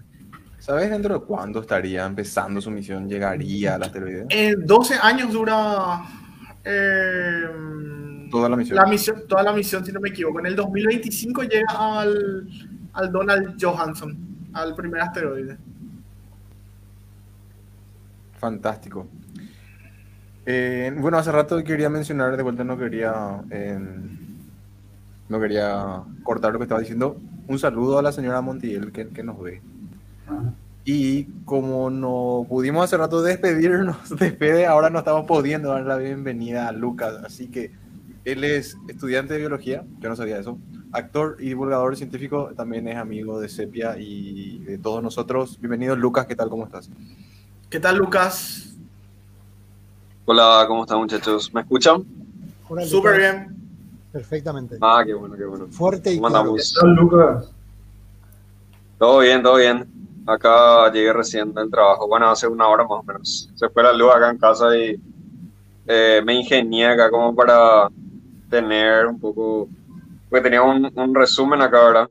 Entonces estoy usando el celular de mi hermano por un lado, el, por otro lado mi celular para la transmisión y todo un quilombo acá, ¿verdad? Eh, espero que me dure mi, mi internet eh, del celular porque no tengo wifi en casa, ¿verdad? Pero que- yo creo que sí, ¿verdad? Muchas gracias por, por estar entonces, viejo, pese a todos esos inconvenientes técnicos ahora. No, no, estamos, eh, sí. Tenían una pregunta para él ahí, eh, Ron, ¿cuál era? Algo, creo que tenía que algo con los ancestros. Maidana creo que le va a saber preguntar mejor. Ah, Sinceramente no recuerdo. él- él formuló la pregunta. No, yo quería saber más eh, si existe un Adán universal de aquella ¿verdad? Pero es un Adán, eh, viste que hay, Lucas, que hay un- una Eva mitocondrial que es la mamá, así como dice el, el video, esa es la mamá de la mamá de la mamá de la mamá. Qué buena idea para un video de divulgación de ciencia. La Qué mamá buen de la mamá de la mamá de Lucy. Y esa, esa es la Eva mitocondrial, la mamá de todas las mamás. ¿verdad? Y está, Sí. eh, yo, yo no sé si hay un Adán que sea, que digamos, universal, ¿verdad? Que el no papá es universal, de sino del, sí, del papá, del papá de todo, ¿verdad? O sea, eh, dijo, mencionó Jorge hace rato un Adán cromosómico. Sí, Ah, ya, una, un Adán cromosómico. Eh, sí. vendría a ser más o menos como, eh, vos me decís algún un orgánulo, digamos, eh, de dónde salieron las células o cómo exactamente, o sea, de dónde surgió toda la estructura de las células sería o cómo. Eh, eh, o Eh, sea, no, yo, sí, yo sí. creo que, que Maidana se refiere más bien tipo al papá de la humanidad, ¿verdad? Algo así puede ser. Claro, Papá- claro. Tipo, ese papá de la humanidad capaz que sea muy filosófico, ¿verdad? Pero a eso más o menos... Ah, ya, ya entiendo. Ya, ya, ya. La verdad que mm, te voy a mentir si te digo, o sea, eh, a ver, eh, Lucy, la verdad que ahora no me está viniendo muy, muy bien a la cabeza eh, si era algo como eso, ¿verdad? Pero no, la verdad que te iba a mentir, no, no sabría decir, de verdad, habría que estudiar un poco eso. Fantástico. No hay problema con que Pero, sepas. no- pero, pero sí, te- tenemos un, un papá de, de, de, toda, de toda la vida, o sea, de papá biológico, vamos a decirle de todos, que es Lucas, justamente Lucas, no es, no es Lucas nuestro compañero, ¿verdad? Eh, Felicidades, Lucas. Lucas. Qué buena onda. Yo no sabía eso, man. el Last Universal Common Antecessor, ¿verdad? Que, que abreviado es Luca, el último, nuestro último eh, an- antes, antepasado común, sería nuestro último antecesor común, que sería el hipotético primer ser vivo o ser o aje- no sé si, si ente biológico de la Tierra, ¿verdad? Que, Ah, sí, sí, sí, sí. que, que Claro. posiblemente hace 3.700 millones de años dio origen a, a las primeras moléculas complejas seguramente, ¿verdad? Es, creo que es el concepto de Luca, ¿verdad? Del cual derivan todos los organismos vivientes. Sí, tengo entendido que sí. O sea, eh, Luca se refiere a eso, ¿verdad? Eh, sería eh, eso que dijo Jorge, pero no de la humanidad, sino del, de la comunidad de organismos en general, ¿verdad? Eh, de la vida en sí, ¿verdad? Ahora, de la humanidad sí habría que estudiar, eso, eso, eso no sabría bien, ¿verdad? Pero Luca sí es bastante conocido. O sea, tipo, inclusive de plantas y animales, o sea, todos los organismos. Sí, vivos. así mismo, la- Claro. las Ya bacterias, la las, eh, el reino protista, no sé si protista es todavía un, un reino válido, ¿verdad? Las... porque Algunos no dicen que sí, otros que no. Sí, porque hay, hay mucho debate, o sea, de, de, Sí. de ser cinco reinos pasaron a siete, hay, dependiendo del autor, hay nueve reinos distintos, ¿entendés? Y el protista se, se debatió mucho si eran, en- eh, si eran simplemente eh, bacterias o arqueas, cosas así. Lo- Claro. Eso sí, lo- los seres más simples fueron las, evidentemente, las bacterias o las eubacterias, ¿verdad? Y las arqueobacterias o, la- o simplemente las arqueas, que son los más simples eh, organismos que surgieron, ¿verdad? En, eh, en el mundo. Y bueno, y de ahí derivan todos los, los otros reinos, las plantas, eh, o reino vegetal seguramente, el fungi, que es el reino de los hongos, y el último, posiblemente el último y el más conocido, el reino animal, ¿verdad? Donde entramos todos nosotros. Así mismo. Sí, o sea, los protistas también, eh, básicamente eh, de ahí creo que salen, bueno, no, no, no, no puede haber otra forma. De, de donde salieron los, los eucariotas, ¿verdad? Básicamente de, ahí salieron que los eucariotas somos las células de las cuales estamos formados todos los, los de reino animal y, y, plantas. Eh, también algas y, y bueno, básicamente de, de los protistas se cree que salió, salió todo, ¿verdad? Eh, incluso Los multicelulares seríamos, ¿verdad? En todo, en todo caso. los multicelulares y también los unicelulares, ¿verdad? Porque los protistas mismos, que son las bacterias, eh, son unicelulares, ¿verdad? Entonces lo- los bacilococos y demás, toda la col y demás son unicelulares, ¿verdad? Pero ya se consideran, es una unidad de vida, ¿verdad? Es, eh, ya, ya es una vida eso.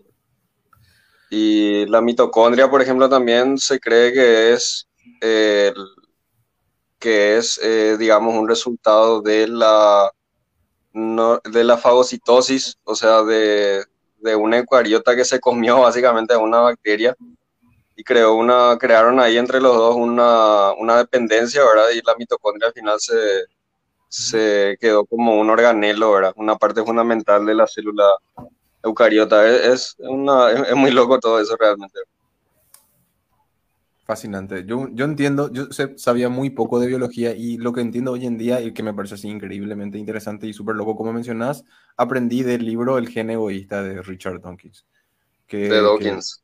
siempre lo recomiendo, pero... eh, Sí, esa es mi Biblia. una- Esa y de Animales a Dioses de, de, de Yuval Harari te dan una visión bastante amplia de, Te iba a de lo- preguntar. O sea, buenísimo. Ah, perdóname, Lucas. Te iba a preguntar hace rato qué documental eh, viste. Eh, ¿Yo? O sea, ¿cuál es? No, eh, Ron mencionó un documental. Ah. Ron.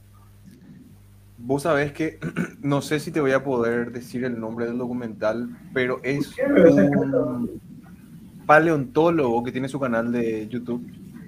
Y Ah, bueno, ok. sinceramente no sé si es paleontólogo. Y hace videos y sus videos duran de 30 a 45 minutos y hace unas- unos videos muy bien detallados. Eh, voy a buscar ahora mismo y voy a tratar de pasarle. Pero en, inglés, pero ¿en español o, o- En o inglés. anglo? Ah, ok. No, no sé. El tipo se mete en un bosque y de ahí graba todo su video y de repente tiene unos, unos pequeños apoyos así visuales. Y en 40, 45 minutos, por eso dije que era como un mini documental, porque no era simplemente un video, ese tipo hizo un, un análisis desde el inicio de todo lo que sabemos hasta, hasta hoy en día. Y era muy simpático, porque cuando terminaba su historia, de la historia de nuestros ancestros, la historia termina con nosotros, viviendo hoy en día esto que estamos haciendo, ¿verdad? Y era, era muy loco porque el cambio, o sea, tipo, la historia que tenemos de los humanos eran millones de años viviendo en cuevas, eh, en, eh, adaptándose atrozmente al, en el entorno y de repente nosotros tenemos menos de un millón de años, menos de, qué sé yo, de 10.000 años donde nosotros adaptamos el entorno para que nosotros estemos, qué sé yo, más cómodos, ¿verdad? Es un cambio muy abrupto en la historia de la humanidad. Claro, Eh, por eso, eh, así tipo, para agregar nomás algo, Ronald, lo que dijiste, justamente por eso se le dice revolución neolítica, le dicen a, a un periodo de hace por lo menos 10.000 años, 10.000 a 12.000 años, donde em, eh, el hombre, el Homo sapiens, ¿verdad? Que el Homo sapiens lleva en la Tierra por lo menos 200.000 a 300.000 años, pero muy recientemente, no más que 10.000 años, es prácticamente recientemente, ¿verdad? Eh, No, empieza a, eh, qué sé yo, o sea, empiezan a, a innovar con otra, otra, otras tecnologías, eh, empieza el sedentarismo, la ganadería, la agricultura y todas esas cosas. Y, y bueno, de ahí empieza un, eh, todo es muy acelerado, ¿verdad? Acelerado a nivel, eh, si comparamos el tiempo en el que está el, el Homo sapiens en la Tierra. Por eso le dicen revolución neolítica. eran inteligentes, tenían tecnologías, eh, tenían cultura, pero nuestra tecnología, nuestra cultura se iba adaptando y iba modificándose muy rápidamente y eso ellos no hacían. Tipo, ellos tenían una forma de tallar roca y esa forma hicieron repetidas veces por siempre, hasta extinguirse.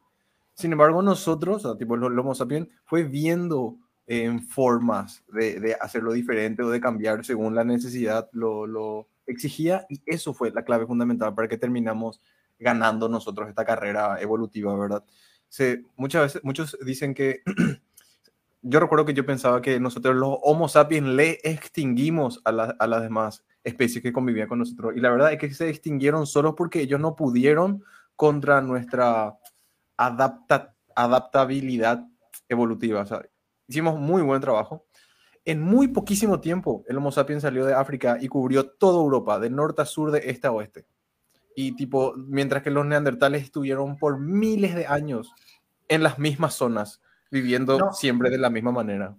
Ahí sí, Ron, te voy a eh, solamente eh, agregar algunas cosas. El neandertal, o sea, el Homo neanderthalensis sí estuvo en, en Occidente, por ejemplo, en Europa. De hecho, posiblemente casi todos los neandertales, neanderthalensis, eh, estuvieron todos em, en, en lo que sería Europa y Oriente Medio, seguramente, ¿verdad?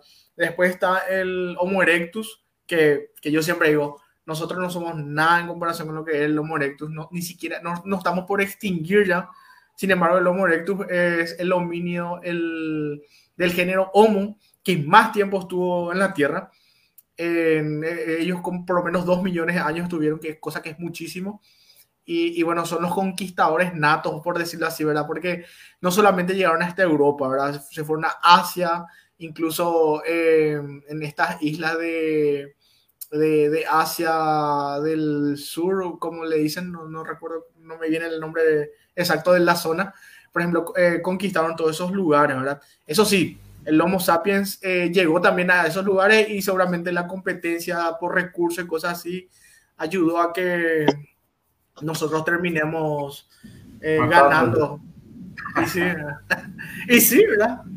No, bueno, porque se murió, dicen los Simpsons. Sí, exactamente. Y esa es la, la moralidad que yo siempre digo, de verdad que no importa qué tan bien adaptado estés, no importa qué tan exitosa sea tu especie, igual te vas a extinguir. ¿entendés? No, es algo que, que, que va a ocurrir siempre. Algo Un parecido a lo que que esta dijo semana Ron. nomás leí fue que una especie promedio en la Tierra existe durante 4 millones y medio de años nomás y luego se extingue. O sea que hay- es más probable que se extinga a que dure más tiempo que eso.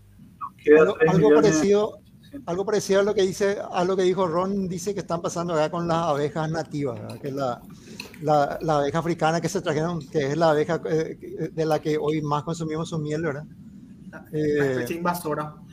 está, digamos, eh, se, se adapta tan rápido y consume tan rápido el- el- los alimentos que, que le están dejando sin alimento a las a, las- a nuestras abejas nativas. Eso ocurre muchísimo, vos sabés que, bueno, con las abejas, ¿verdad? Que estamos viendo el vivo ejemplo, y con otras especies también, por ejemplo, capaz que Lucas nos puede agregar un poco de eso sobre las especies invasoras, ¿verdad, Lucas? Si querés agregar algo. Vos vas a tener términos más técnicos que yo si es que querés agregar. Eh, les voy a, a deber realmente porque tengo que estudiar antes de, de decirlo No. bien, ¿verdad? Tranquilo. Así que- viejo. Pero Vamos bueno, eh, primero y vamos a pero hacer es algo, es presentación. algo que suele ocurrir en, eh, cuando empezó, por ejemplo, la, la colonización, la expansión de Europa, ¿verdad? Los europeos llevaban animales que no, que no- que no correspondían a otros lugares. Y lo que tiende a ocurrir siempre, o no sé si siempre, o casi siempre, es que estas especies invasoras terminan eh, extinguiendo, ¿verdad? O causando la extinción de, de los animales autóctonos, ¿verdad? Del, o endémicos de, de determinada zona. Por ejemplo, la famosa lagartija que nosotros vemos acá, ¿verdad? El que está siempre por nuestra pared. y Eso, por ejemplo, son especies invasoras, son, son africanas, si no me equivoco. Eh, los gatos, los perros y cosas así también, los caballos. Eh, aunque, bueno, no sé si el caballo que, que tanto puede extinguir otra especie, ¿verdad? Pero eh, los gatos, perros, pero no son especies invasoras también, que, bueno, hoy en día es demasiado común ver eso, ¿verdad? No, no, no nos percatamos de eso, pero en su momento eran especies invasoras y también alteraron de alguna forma la, la cadena trófica, ¿verdad? Del- de los animales endémicos de, de cada país y todo eso. Por eso no es bueno llevar, creo que se hace todavía estos controles en, los buques, en los transatlánticos y cosas así. Se tratan de, que no, no tengan animales a bordo, en todo caso, si es una mascota, ¿verdad? Que, que tengan cuidado para no liberarle a... No, no sé si la gente eh, a veces es tan torpe y libera ¿verdad? sus mascotas por ahí y se les pierde pero justamente esas medidas se tenían, ¿verdad? Cuando se tuvo conciencia sobre las especies invasoras. Inclusive, te digo más, hoy en día las personas de repente, qué sé yo, tienen una tendencia a plantar alguna planta que sea exótica, porque es exótico, mira, esto es raro, esto no tiene, ¿verdad? Mientras que la planta estaba ofreciendo un servicio que se llama servicio ecosistémico, que esa planta tiene una, si la planta fuese nativa o autóctona, que- que- que es de nuestra región, esa planta tiene una semilla y esa semilla es consumida por un, un cierto pajarito. Eh, ese, ese- cierto pajarito come la semilla y puede esparcir o puede mientras, qué sé yo, mientras eh, se limpia su pico o está ahí, deja caer, qué sé yo, rastro comida que le sirven a hormigas que son autóctonas. El punto es, todo está conectado, todo está relacionado, ¿verdad?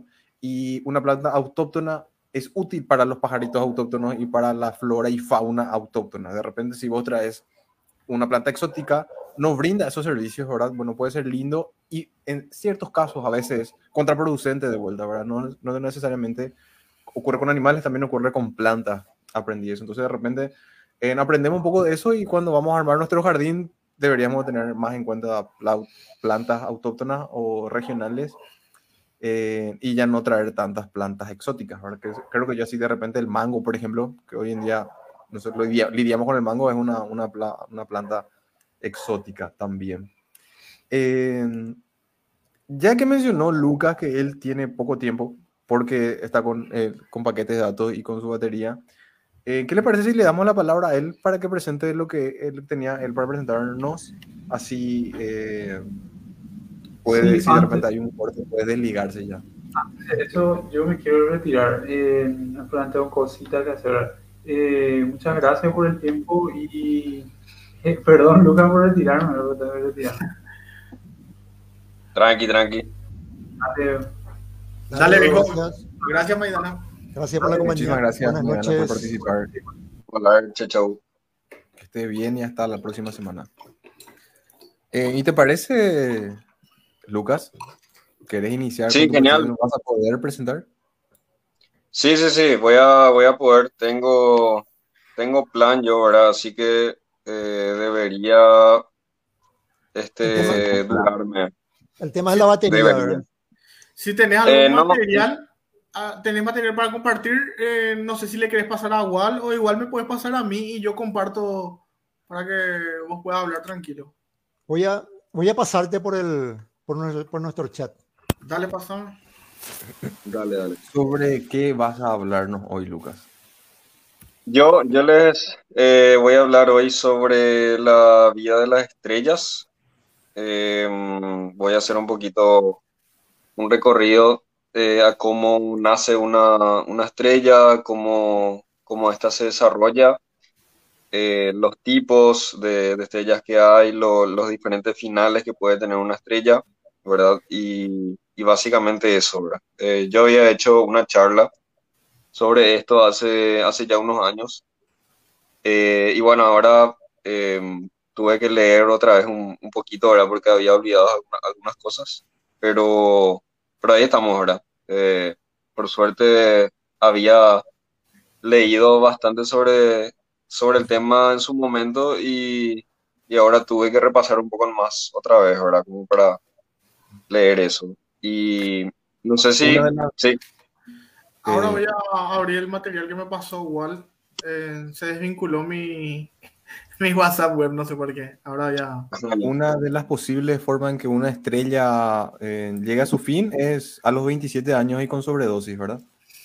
así mismo, a los 27 años y con sobredosis. Esa es una de las voces. Justamente iba a hablar de eso. hoy. Bueno, entonces empezamos con el grupo. Ah, Está también la... Creo que hay una fiebre de los 21, si mal no recuerdo. Esa me parece que es otra también. De los artistas que están, que, que también mueren por sobredosis a los 21, me parece que hay unos cuantos también, ¿verdad? Ahora nomás recuerdo de eso.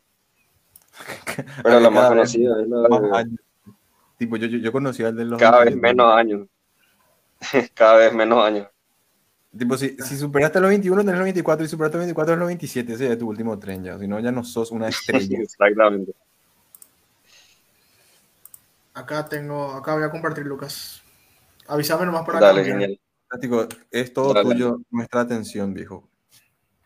Genial. Bueno, entonces, em, primeramente eh, quería hablar más o menos sobre cómo eh, comienza una estrella, ¿verdad? Em, nosotros eh, todos conocemos lo que son eh, básicamente las, las nebulosas. Em, estas serían unas, unas nubes de gas eh, y polvo, ¿verdad? Que, que, que están en el espacio, son de un tamaño enorme, ¿verdad? Inimaginable, eh, como por ejemplo la que vemos en pantalla, ¿verdad? Em, estas nubes eh, de gas y polvo pueden permanecer em, durante, mu- durante muchísimo tiempo de, de una forma determinada, ¿verdad? Sin, sin que, que haya algo que las desestabilice mucho, pueden permanecer eh, en ese mismo estado durante mucho tiempo, ¿verdad? Pero eh, tarde o temprano suele haber algo que eh, las vuelve inestables, ¿verdad? Puede ser simplemente, por ejemplo, la casualidad de que, eh, de que en, una nu- en una zona de la, de la nube la densidad sea mayor que en otra, o puede ser, por ejemplo, la colisión con otra nube eh, o la onda de choque de una supernova, eh, cualquier cosa que haga que en una parte de la nube haya una cantidad eh, considerable de átomos que estén más cerca una de las otras que en las demás, ¿verdad? Básicamente esto lo que quiere decir es que puede haber algo en algún momento que desestabilice eh, esta nebulosa y haga que en ciertos puntos de la nebulosa eh, haya mayor densidad que en otras, ¿verdad? Y las moléculas se vayan acumulando en, en esa zona, ¿verdad? Eh, esos son, no sé si puedes pasar al siguiente, Jorge. Sí, sí. Eh, a ver, la siguiente, si mal no recuerdo, ahora esa, ¿verdad? Que son los, los lóbulos de Vogt. Se le dice, ¿verdad? Que son básicamente eh, unos, digamos, eh, unas zonas muy densas en, en nube molecular, ¿verdad? Que es donde se forman las estrellas, ¿verdad? A simple vista podría parecer una silueta, podría parecer, eh, digamos, un espacio vacío en- entre, toda esa, entre todas esas estrellas, pero en realidad es una zona muy densa que justamente es negra porque eh, no deja pasar la luz detrás, ¿verdad? Entonces nosotros la vemos así como negra. Y esas zonas son, eh, eh, mayormente en esas zonas se forman las, las estrellas, ¿verdad? Por tener justamente una cantidad de masa considerable, que es lo que necesita para formarse una estrella. Entonces, básicamente, eh, poco a poco la gravedad eh, acerca las moléculas alrededor del punto de mayor densidad, aumenta la masa en ese punto. Esto hace que haya mayor gravedad y al haber más gravedad atrae más masa y así sucesivamente hasta acumular una cantidad eh, importante de masa, ¿verdad? Eh, hay más masa, eh, más gravedad, la gravedad atrae más masa y así sucesivamente. y también cuando las cuanto más moléculas caen en este punto de mayor densidad, más se acelera, ¿verdad? Es decir, la temperatura aumenta. Eh, y esto también, en otros términos, se puede decir que la energía potencial gravitatoria se convierte en energía cinética, ¿verdad? Eh, en este momento se forman estrellas de gas muy calientes llamadas, llamadas eh, protoestrellas, que se forman en la vida de una estrella extremadamente rápido, obviamente rápido en, términos astronómicos, ¿verdad? Unos 100 mil millones, unos 100 mil años, digo bien. Eh, para ese tiempo la protoestrella ya se habrá eh, comprimido en el tamaño de una estrella, ¿verdad? Es, es una, un tiempo realmente muy, es muy rápido, ¿verdad? Porque a escalas astronómicas hablando, ¿verdad? La duración de la vida de la estrella son de, de miles de millones de años, de millones de años, digo bien, ¿verdad? entonces, lo que había mencionado antes, que se encuentran en, en, esos glóbulos de Book y que, bueno, básicamente en este momento pueden pasar tres cosas, ¿verdad? Eh, una vez que ya se formó la, la protoestrella, ya hay zonas de mayor densidad que en otras, ¿verdad? Eh, si la masa formada en esos puntos, ¿verdad? o en un punto en particular, es 13 veces la masa de Júpiter, lo que sucede es que se tiene un gigante gaseoso y no una estrella, ¿verdad? La temperatura en el núcleo es menos de la necesaria para hacer fusionar hidrógeno, que es lo que caracteriza una estrella, ¿verdad? La, fusión del hidrógeno es lo que caracteriza una estrella. Em, que esto sería menos de 3 millones de, Kelvin, ¿verdad? Eh, en el núcleo, siempre hablando del, del núcleo, ¿verdad? sería, otra posibilidad es que si la masa es entre 13 y 80 veces la masa de Júpiter, lo que se tiene es una nana marrón, eh, es una estrella bueno, eh, estrictamente hablando no sería una estrella porque no, no fusiona hidrógeno, eh, pero sí alcanza el millón de Kelvin como temperatura en el núcleo que es necesaria, para, es necesaria y suficiente en, para formar deuterio, ¿verdad? Que es un isótopo del hidrógeno, o dicho de otra forma, vendrían a, ser un átomo muy parecido al hidrógeno. Eh, el hidrógeno tiene un protón, un, electrón, y el deuterio tiene un protón y eh, un, un, neutrón, si mal no recuerdo, eh, y eso, eso lo convierte en, lo que es, que es un deuterio, no llega a ser un, un hidrógeno y la, la, la, temperatura en el núcleo de esta estrella es necesaria para formar eso, sin embargo no el hidrógeno. Entonces, estrictamente no vendría a ser una estrella todavía. Si la masa es superior a 80 veces la masa de Júpiter, se alcanzan los 3 millones de Kelvin en el núcleo como para fusionar hidrógeno. Entonces, eh, acá podemos decir que ya tenemos una estrella, ¿verdad? Donde la gravedad eh, ya se compensa con, con, la energía expulsada hacia afuera, ¿verdad? Esto es el, típico equilibrio cuando se habla de una estrella, ¿verdad? Que la, la, la presión de la gravedad hacia adentro se compensa con la energía liberada por la fusión nuclear eh, en el núcleo. Entonces, así es como se mantiene una, una estrella. Eh, bueno, cabe recalcar que, como varias veces ya mencionamos hidrógeno y vamos a mencionar, eh, este es el elemento más abundante en una estrella, ¿verdad? del universo, de hecho, pero obviamente también, en, por lo tanto, también de una estrella, ¿verdad? Entonces, una vez que se forma esta estrella, podemos eh, tener varios tipos de ella, ¿verdad? La forma más común de clasificar a una estrella es por los tipos espectrales. Eh, según la masa que haya acumulado una estrella en sus inicios, esta puede tener mucha o poca masa, tener una temperatura elevada o baja, ¿verdad? siempre comparado con, otras, obviamente. Eh, un tamaño grande o pequeño, eh, y los tipos espectrales, eh, que es la forma más común de clasificar a una estrella, se basan eh, básicamente en su color, que es equivalente a su temperatura, y su luminosidad, que es equivalente a su tamaño, ¿verdad? Em, Entonces, básicamente eh, hay unos, unos tipos, ¿verdad? Eh, antes de mencionar estos tipos, me gustaría eh, mencionar, recalcar que es a medida que vamos avanzando en los tipos de estrellas, en los tipos espectrales, vamos a ir viendo que van subiendo su temperatura y por lo tanto cambian su color. También van aumentando su medida, su tamaño, digo bien, a medida que avanzamos y también se van haciendo cada vez menos comunes en, el universo. ¿verdad? Esto se debe a que es eh, muy difícil que se forme una estrella masiva porque requiere de mucha masa. Entonces, pero bueno, esto vamos eh, a ir viendo. La primera es las enanas marrones o de tipo L, ¿verdad? Eh, son muy frías, unos 2000 Kelvin en su superficie, fusionan solo deuterio de este tipo, era que hablamos hace rato. Aquí es importante recalcar que eh, relacionar el color con la temperatura, eso es importante tener en mente a medida que, que avanzamos, ¿verdad? En este caso, como una estrella fría, brilla en un color rojo o marrón oscuro, ¿verdad? Eh, básicamente ese patrón vamos a ver, eh, muchos los, los fríos brillan en rojo y los calientes en azul, ¿verdad? Eso es algo, por ejemplo, si vemos a Betelgeuse, Betelgeuse es una estrella, a pesar de que es muy grande, tiene unas 600 veces el, radio del Sol. Em, igual es una estrella muy fría comparada con otras, ¿verdad? Eh, eso vamos a ir viendo también. Pero tiene un tamaño muy grande.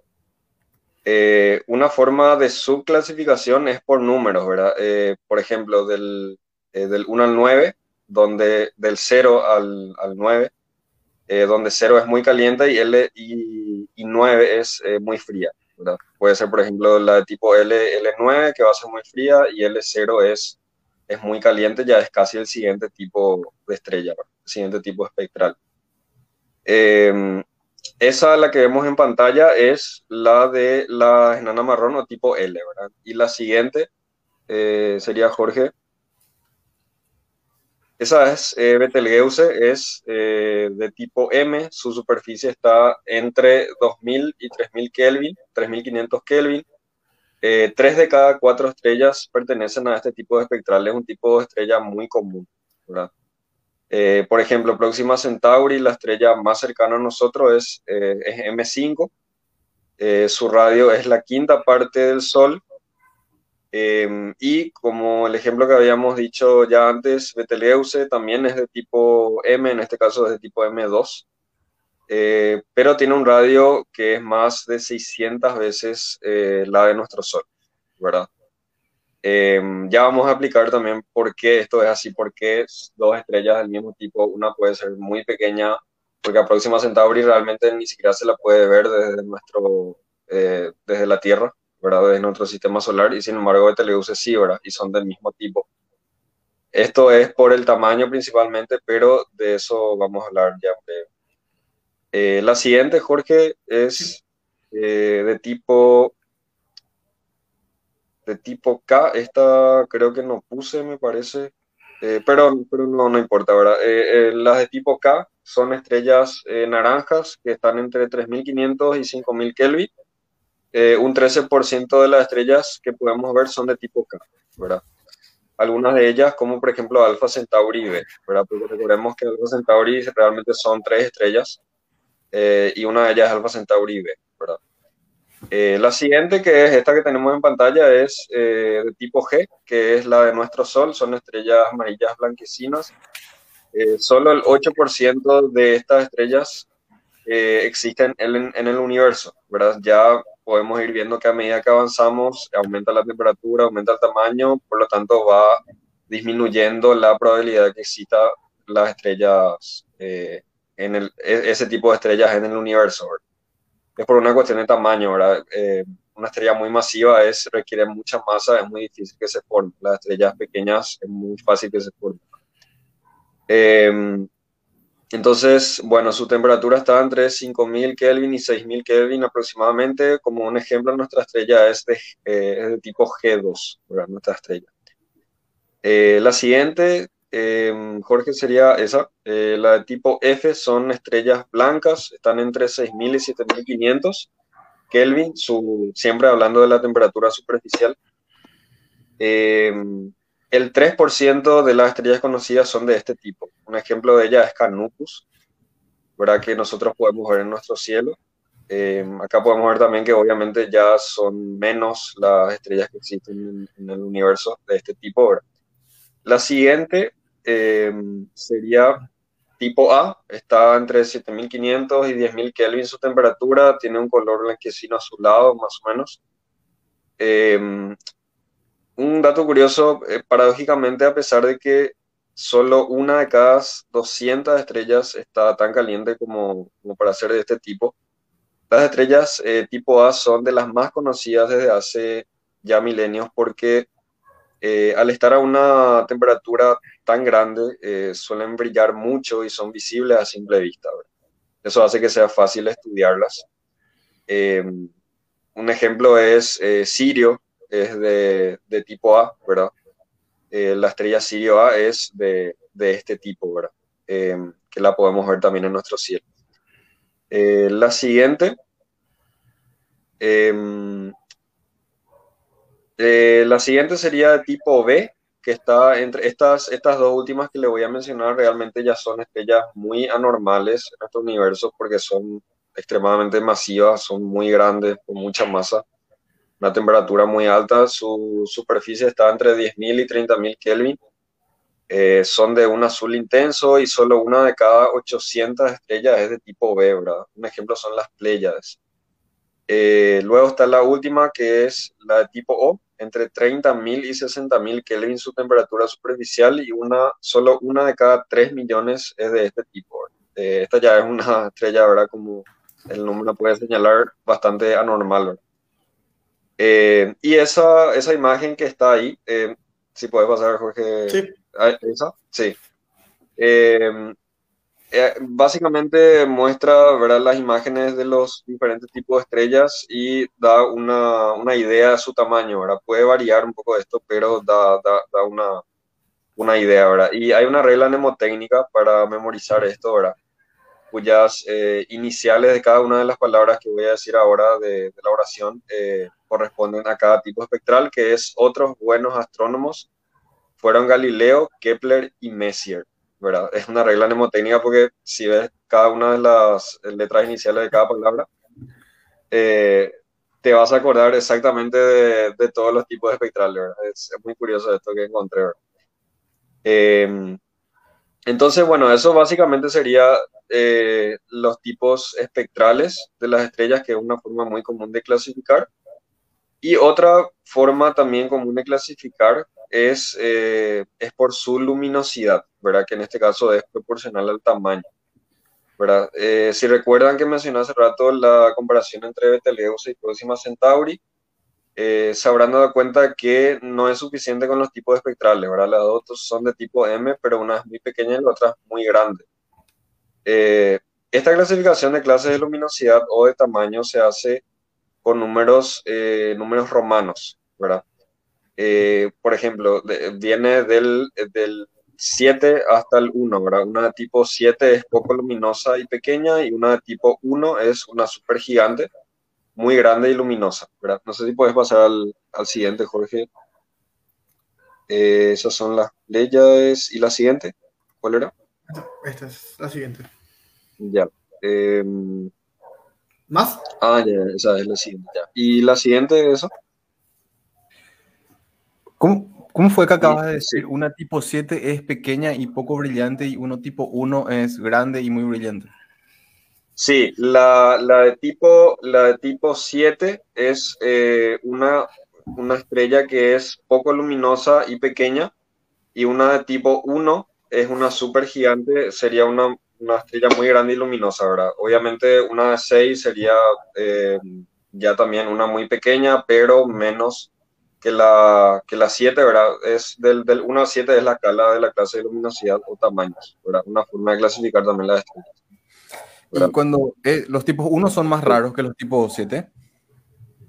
Bueno, disculpa. Los de, sí, sí, sí, sí. No, no, no, sí, los de tipo 1 son mucho más raros que las la de tipo 7, ¿verdad? La, las de tipo, de hecho, como vamos a ver en, esa, en ese diagrama que tenemos ahí, eh, las, las estrellas no se puede visualizar muy realmente. son ¿Cómo? rarísimas, así, tipo, las estrellas tipo 0, 1 o, o 1, Lu- o 1, Sí. Lucas, Sí, sí, sí. discúlpame, no Sí. te quiero interrumpir. Eh, esta, la clasificación esta de los números romanos del 0 al 7 es la Morgan Kennan, ¿verdad? Si no me equivoco. Sí, El- sí, sí, sería el sistema o diagrama de Morgan Kennan. Y el, Sí, que sí, estaba- sí, sí. y- y el primero, eh, por- porque no me, no me acordaba bien nomás, el primero era de eh, Hertzsprung Russell, ¿verdad? O algo así, ¿verdad? Sí, sí, sí, No exactamente. pronuncié bien. Sí, pero- es, es- Para Es diferenciar nomás, porque yo, yo ya estaba a punto de mezclar todo, por eso te pregunté. Sí, sí, sí. Eh, es el- los tipos espectrales de, de Hempel Russell, ¿verdad? De hecho que eh, son dos astrónomos que hicieron un trabajo, eh, digamos, paralelo y llegaron a la misma conclusión, básicamente. Uno hizo por tipos espectrales y luminosidad, que como vamos, podemos ver ahí en el, en el diagrama, ¿verdad? Eh, tipos espectrales está arriba, luminosidad está a la derecha y el otro hizo por magnitud absoluta y eh, por color, ¿verdad? Pero magnitud absoluta y luminosidad son lo mismo y tipos espectrales y color son lo mismo, ¿verdad? Eh, así que al final se, se, digamos, se unió ese diagrama y, y se utiliza el diagrama de Hempel Russell, que es ese que vemos en pantalla. Entonces, eh, básicamente sería eso, ¿verdad? Y bueno, lo siguiente, eh, ah, ese diagrama, ¿verdad? Eh, es, es muy curioso porque podemos ver eh, ahí una, digamos, una franja eh, diagonal, por decirlo así, ¿verdad? Eh, que se forma un patrón ahí. Eh, eso vendría a ser la secuencia principal, eh, se le llama que es el, el periodo, digamos, donde la, la estrella pasa la mayor parte de su vida, que es quemando hidrógeno, ¿verdad? Eh, Su secuencia principal creo que le decía, o que es la su vida útil. Sí, sí, sí, sería secuencia principal, se le llama ahora la, la- el periodo de la vida de la estrella, donde pasa quemando hidrógeno, que es prácticamente la mayor parte de su vida. Eh, y se ve ahí, ¿verdad? Están las estrellas, la de tipo M, luego en el otro extremo la de tipo O, ¿verdad? Eh, se puede ver también en el diagrama, por ejemplo, si se fijan la- las de tipo O que eh, están, la- las de tipo O ahí en, en esa línea y al mismo tiempo están en la altura vertical de la luminosidad, eh, en una luminosidad muy alta, ¿verdad? O sea, tienen un tamaño muy alto. Eh, o sea, y ahí se puede relacionar y ver, por ejemplo, que eh, el color de las, de las estrellas está también relacionado con, eh, con su temperatura y también con su luminosidad, ¿verdad? Eh, y al revés pasa con las estrellas rojas, ¿verdad? Las estrellas rojas por lo general tienen una, una luminosidad muy baja, eso quiere decir que son muy pequeñas, ¿verdad? Eh, y tienen una temperatura muy baja, ¿verdad? Todo eso se puede, si es que te paras a mirar un ratito así el diagrama, puedes empezar a relacionar ese tipo de cosas, ¿verdad? Y también, por ejemplo, están las supergigantes que dice arriba, ¿verdad? Obviamente que hay casos raros, por decirlo así, eh, donde vas a encontrar eh, una supergigante roja, por ejemplo, que es el caso de Betelgeuse, que no es como sus hermanas de tipo M, por así decirlo, eh, que son pequeñas, sino que están, son muy grandes, tienen una luminosidad muy alta, ¿verdad? Y sin embargo siguen siendo de tipo M, tienen la temperatura de tipo M.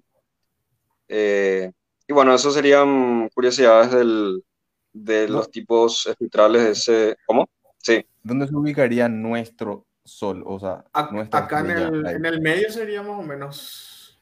Sí, sí, sí, ahí ¿Tipo mismo G? sería. eh, en, en la de tipo G, ¿verdad? Y tiene la luminosidad, obviamente coincide con la, con, con el punto, digamos, eh, en el punto medio, porque el- la, la, ¿cómo decirlo? La, la escala de luminosidad está basada en nuestro Sol, ¿verdad? Entonces, por eso Ah, coincide ahí en el punto medio.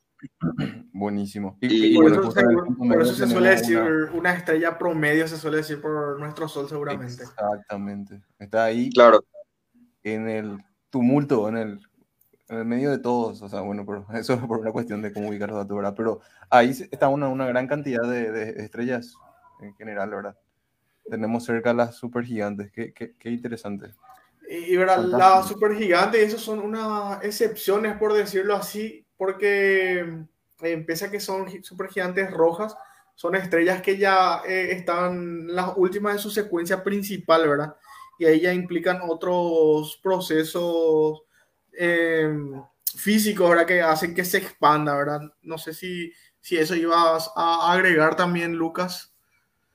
Sí, sí, sí, también, también iba a hablar eh, un poco de eso, justamente. Eh, las supergigantes son realmente muy raras, ¿verdad? Eh, la- las supergigantes azules realmente son, son más raras, ¿verdad? Porque requieren una, una masa muy, muy grande, eh, por lo- una, tienen una temperatura muy alta, ¿verdad?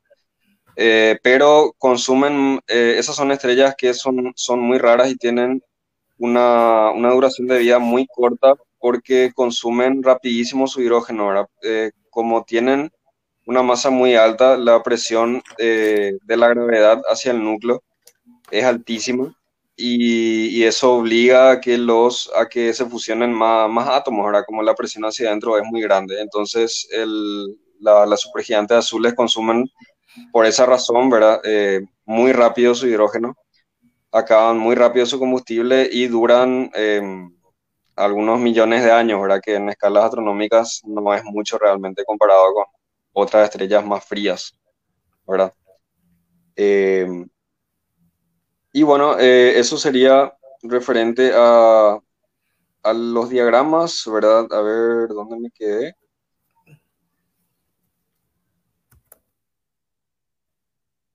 Eh, ah, sí, un- una curiosidad es que Eta Carinae, por ejemplo, eh, es de, de- de la clase cero, ¿verdad? Eh, es es de, de la clase de luminosidad, o sea, de tamaño, ¿verdad? Em, más, eh, más alta que conocemos. Esa es justamente Eta Carinae, la que vemos en pantalla, ¿verdad? Em, entonces, a ver, vamos a ver dónde me quedé.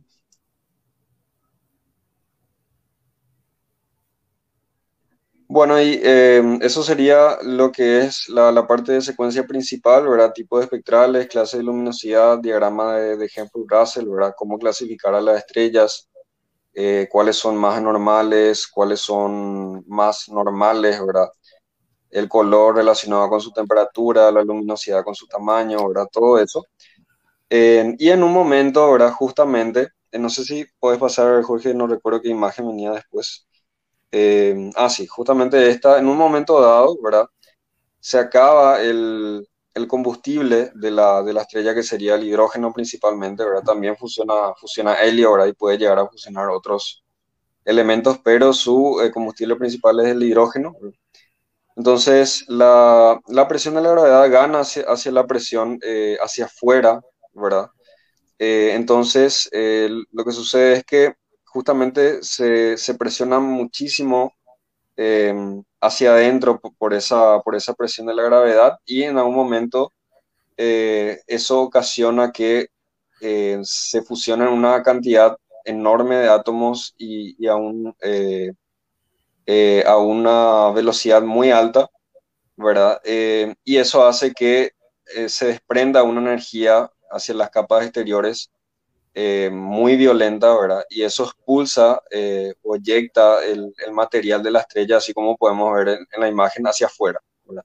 Básicamente el, el, proceso es realmente muy complicado, ¿verdad? Pero eh, digamos, básicamente eso es lo que, lo que sucede en algún punto de la estrella y eh, esto, este, final, este final de la estrella puede tener diferentes finales, ¿verdad? Valga la redundancia, eh, dependiendo de la masa de la estrella, ¿verdad? Eh, si es que la estrella es, por ejemplo, como nuestro Sol, ¿verdad? Eh, puede llegar a, lo que sería una nana blanca, ¿verdad? Se, expulsa el material de la, estrella hacia afuera y termina en solamente el núcleo de la estrella, incluso más pequeño, ¿verdad? Eh, que, que, sería la nana blanca. Eh, creo que eso viene después, me parece, Jorge, eh, ese, es, ese sería la nana blanca, ¿verdad? Que se compara, ¿verdad? Suele ser del tamaño de la Tierra aproximadamente, ¿verdad? Pero con una densidad eh, inimaginable, realmente de eso vamos a hablar ahora. Eh, la nana blanca vendría a ser una estrella con los restos de los átomos que en su gran parte ya no son casi hidrógeno, ¿verdad? Son materiales que ya fusionados, ya materiales más avanzados, incluso puede ser eh, incluso puede ser el hierro, eh, si, si, mal no recuerdo ahora, eh, el helio, hay mucho helio también, eh, tiene una densidad enorme eh, lo que mantiene a esta estrella sería la presión de los electrones hacia afuera. Hay una presión muy alta, los átomos están muy pegados unos a otros. Eh, y lo que sostiene, digamos, a, la, estrella de la, enorme presión gravitatoria es la presión de los electrones hacia afuera. Mil toneladas por metro cúbico es eh, la, la, medición promedio que se suele hacer en una nana blanca. Realmente es algo inimaginable. Imagínate tener un pedazo de metro cúbico en tu mano y que pese unas mil eh, toneladas, ¿verdad? Es algo inimaginable realmente. Eh, es literalmente es agarrar, no sé, cualquier objeto en la Tierra que pese mil toneladas y comprimirlo a, un metro cúbico y sostenerlo. Una, una exactamente, una, una cucharada de, de, un metro cúbico, o sea, es, algo muy loco. ¿verdad? Eh, Cuanta más masa tiene una nana blanca, eh, más pequeña es, ¿verdad? Esto puede parecer un poco contradictorio, pero eh, cuanta más masa tiene, más se comprime hacia adentro por la, por la gravedad, ¿verdad? Y más hace falta apretar los electrones uno contra otros para que em, la, la, presión de los electrones eh, hacia afuera, ¿verdad? Pueda compensar la gravedad. Eh, de hecho, una nana blanca supermasiva, es decir, eh, muy pequeña, se comprime tanto que sus electrones se, mueven muy, eh, muy rápido. tanto que, esto como curiosidad, ¿verdad? Para estudiar su comportamiento no basta con la mecánica cuántica, hace falta también la relatividad, puesto que los electrones se agitan a velocidades próximas a la de la luz, ¿verdad? La masa de una nana blanca no puede ser mayor a 1,4 veces la masa de nuestro Sol, de lo contrario, se convertiría en una estrella de neutrones o en un agujero negro. Esto es llamado límite de Chandrasekhar, ¿verdad? Em, igual, em, imagínense una, eh, algo que tenga 1,4 veces la masa de nuestro Sol y esté comprimido en el tamaño de la Tierra. Es, te no, es imposible imaginar la, la densidad que tiene algo como eso. Eh, su superficie puede llegar a eh, 150.000 Kelvin y tiene un color azul blanquecino por lo general. Eh, a pesar de estar muy caliente, su superficie es muy pequeña, eh, como ya habíamos, habíamos, mencionado, el tamaño de la Tierra más o menos, por eso es difícil detectarlas, ¿verdad?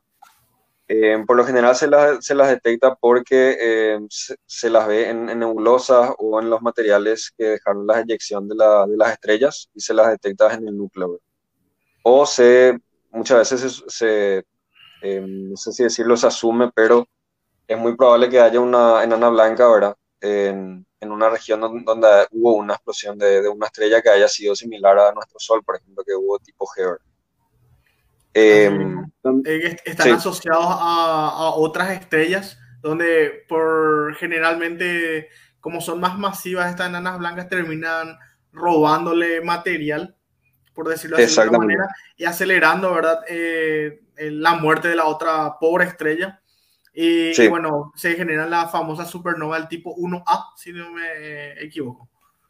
Exactamente, exactamente, así es como sucede. Obviamente la, la nana blanca termina su vida de esa forma, ¿verdad? Pero puede terminar peor, ¿verdad? Por así decirlo.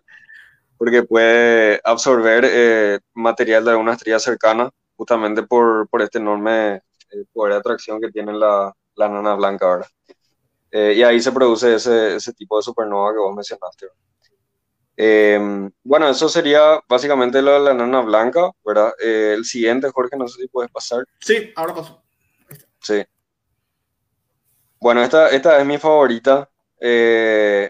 esta es la estrella de neutrones, ¿verdad? Hay que poner bambalinas y abrir el, el telón para presentarle a esta, Ahí está, ahí está la estrella. La verdad que a mí me vuelve, en serio me vuelve loco eh, leer los, las, curiosidades y las medidas que, que, se hicieron de, de, este tipo de estrella. Es una locura todo lo que, todo lo que lees, ¿verdad?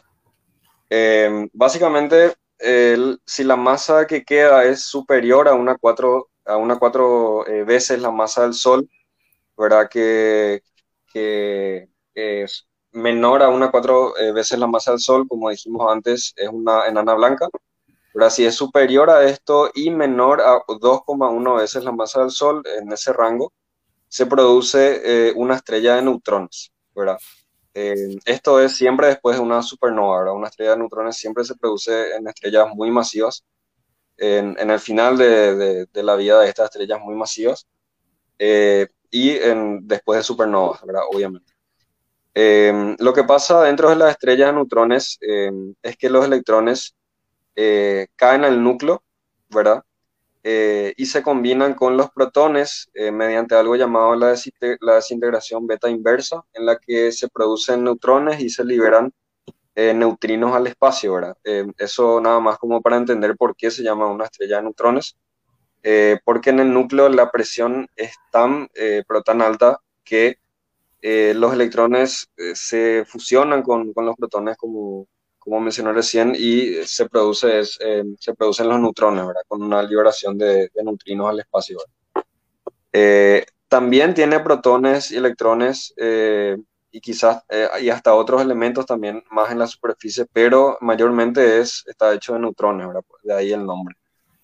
Eh, tiene una masa de alrededor de dos soles en promedio, ¿verdad? Eh, sin embargo, su radio es de unos 10 a 20 kilómetros, ¿verdad? El del Sol, por, por poner en comparación, son unos 700 mil kilómetros esto es literalmente la, la, masa de dos soles en el tamaño de una ciudad, ¿verdad? Es una locura esto. Eh, pensar en, en, en, cómo dos soles pueden estar comprimidos en el tamaño de una ciudad, ¿verdad? Es eh, la, la, densidad que, que, tiene este, este objeto celeste, es una locura, ¿verdad? Eh, por poner un ejemplo, una pequeña canica de un centímetro de radio con esta densidad pesaría unos cuatro, unas 4 mil millones de toneladas. Una canica de un centímetro de, un centímetro de radio.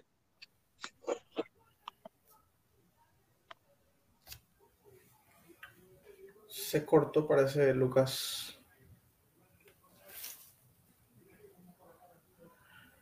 O nos cortamos todos. ¿Vos me escuchás, Ron? Walde, ¿me escuchan? Yo te escucho. Sí, se cortó, Lucas. Fue hermoso mientras. Sí, ¿verdad? Cuando estaba más interesante. ¿Le vuelvo a escuchar, Lucas? No, lo raro que, que, que está ahí, no, no, no se cayó el de la... Sí, así mismo. Está todavía ahí su... Está moviendo. Eh, Lucas, se... Lucas a tierra, Lucas a tierra. Y también se escuchaba algo, algo a fondo. Tierra Lucas tiene ese. Por eso me río. tierra Lucas tenía que ser. Ay, ay, ay. Eh... Se, se emocionó demasiado, Lucas. Sí. Estaba muy interesante. Yo sí, estoy sí. ahora en YouTube. Ahí, ahí salió Eh, su. Posiblemente cayó lo- su, celular, o sea, su, su señal. Posiblemente su batería. Ah, puede ser Se también. la Eh, no, batería. no, estaba con. Yo tengo plan, dijo. Así que puede ser que siga. Estaba con sus datos nomás, así que. No, pero la, la batería es independiente del plan. Ah, claro, total, teóricamente. Bueno, eh, Claro, no porque él si- dijo que estaba sin luz también, ¿verdad? Sí, está, está, eso, ese fue el problema por el que se conectó tarde, ¿verdad? porque tenés- necesitó conseguir otro, otro, Otro celular, celular. usó de su hermano, pero su hermano recién llegaba a casa a esa hora. ¿verdad? Entonces, bueno, fue hermoso Pero, mientras sí, duró. tiene- Pero, pero igual, eh, creo que eh, abarcó mucho realmente su Charlie muy interesante, porque algunas muy, cosas bien, que. muy bien explicado también. muy bien explicado realmente. Algunas cosas que yo ya no me acordaba, el, el refrescó un poquitito mi memoria, vamos a decirle. No sé si ustedes quieren agregar algo sobre lo que estaba hablando Lucas. Él empezó así. hablando de, de- de- de los átomos, de cómo se juntaban ahí en el espacio. No, y la otra vez me, eh, eh, me comentaron que un átomo de oxígeno hizo un trío con dos, de, con dos átomos de hidrógeno. Ahí se fue Ron Ahí se fue Ron, a ver. Ya no le gustó el chiste. ¿verdad?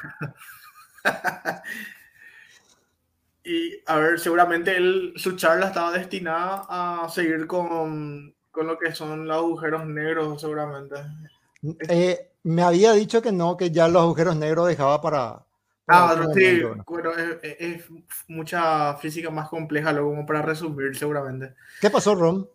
¿Te corriste de mi chiste? Yo, yo pensé que, que te Ay, molestó el que chiste igual. No, no me diga que me perdí un chiste, no. Eh, No, no, eh, eh, con el audio. Negrísimo encima del chiste, vieja. Sí, Bueno. no, eh, eh, estaba comentando que, que- que un átomo de oxígeno hizo un trío con dos de hidrógeno. Ya te Sí, imaginas que, que- ya te imaginas que la cama se quedó toda mojada. ¿verdad? Ese no por de químicos. Men, es buenísimo, viejo. Ah. Eh, yo no sé, yo creo que le saturé a mi, a, mi, a mi tarjeta de sonido porque estaba buscando audios al mismo tiempo. Eh, de lo que estaba hablando Lucas, que era las estrellas de neutrones, ¿verdad? Que, también le conocemos como pulsares, ¿verdad? O sea, las estrellas, de las estrellas de neutrones son, vamos a decir, las que están, por decirlo así de alguna manera, son las que son estáticas. Eh, los púlsares son los que están orbitando, o sea, tienen- no sé si es que orbitan más rápido de, de lo normal. Entonces, acá se había detectado como pulsaciones desde acá, así que se le llamaba púlsares. Y después están los magnetares, ¿verdad? Que son estrellas de neutrones con eh, campo magnético muy, muy, muy fuerte o muy intenso. Y bueno, ahí le- lo detectamos acá por sus campos magnéticos. Esos, esos son, creo que, no sé si son clasificaciones oficiales o nombres nomás que se le ponen a, a estas estrellas neutrones, ¿verdad? No sé si ahí en la imagen ustedes, eh, ustedes notan, ahí, ahí, ahí dibuja el, el eje de rotación, ¿verdad? Está indicado con, Sí, acá está. con, con, con- con- con un, con, con una flecha circular, ¿verdad? Y aparte indica eh, los ejes magnéticos, ¿verdad? Que son, Sí. por decirlo, bueno, eh, eh, estas estrellas eh, emiten esos chorros, que, que- son chorros de, de- de partículas de, de todo tipo, ¿verdad? Eh, en, en sus polos, ¿verdad? Y además rotan, ¿verdad? Eh, cuando... no, es que las estrellas de, neutrones no estén rotando, sino que simplemente est- están rotando, pero no- no nos llegan a nosotros esos dos, esos dos conos, eh, esos dos chorros de material que están, que, que- están emitiendo, ¿verdad? Que normalmente lo detectamos como, como microondas eh, eh, y, y otras ondas, otras frecuencias de radio, ¿verdad? Y cuando eh, hay algunos que por, aquel, que por aquellas raras probabilidades de la vida eh, tienen sus, sus ejes magnéticos eh, que en el proceso de, de rotación pasan por la Tierra, digamos, no- nosotros detectamos esos pulsos. Esos pulsos es, eh, no es porque emitan realmente eh, de manera pulsante, sino porque, co- como ustedes, eso está inclinado y solamente de repente nos toca a nosotros el, el, el haz, ¿verdad? Eh, entonces, in- incluso esos haces son continuos, ¿verdad? E- Ese haz es continuo, pero en su, en, el- en su proceso de rotación solamente pasa de repente por la Tierra, pero giran tan rápido que, que, que- que se lo detecta con frecuencias muy altas, ¿verdad? Y en esos casos, a, lo- a las estrellas de neutrones nosotros le, le llamamos pulsares, ¿verdad? O pulsares, ¿verdad? Eh, tiene esas dos, en castellano se aceptan las dos formas. ¿verdad? Eh, eh, es más bien eh, por la manera en que medimos o, o- o en que lo vemos, digamos, que, que, que por su composición o su forma de ser. Fantástico. Y los, Lo que siempre los nos- magnetares, me imagino que son lo- la misma explicación, pero con respecto a cómo detectamos acá su campo magnético, puede ser. De magnetares, sinceramente, yo no sé nada, así que voy a, Yo, Le- les voy de, a, memoria no, de memoria no me atendí algunas les cosas. voy a mentir si les miento. Genial, no, pero igual se entiende perfectamente. Y yo pienso que, el- que es algo así. El medio universal de conocimiento humano es Wikipedia, así que esa era su fuente. Bueno, pero dice que son estrellas de neutrones con los campos magnéticos mucho más fuertes. O sea que podría haber un... son, tienen campos magnéticos extremadamente fuertes los magnetales, los magnetares, pero son un tipo de estrellas de neutrones. Eh, acá tengo un audio de YouTube donde ok, que las personas que están escuchando pueden buscar sonidos de los pulsares y van a escuchar cómo es que nosotros, bueno, en esas ondas de radio que, que llegan a nosotros, luego lo pasamos a una señal digital y de eso hacemos un sonido y ese sonido suena así.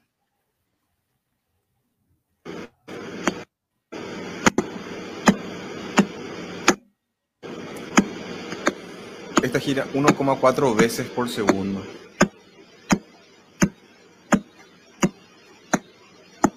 Es el pulsar PCR B0329 más 54. ¿Vos escuchás, Jorge? Yo escucho súper bien.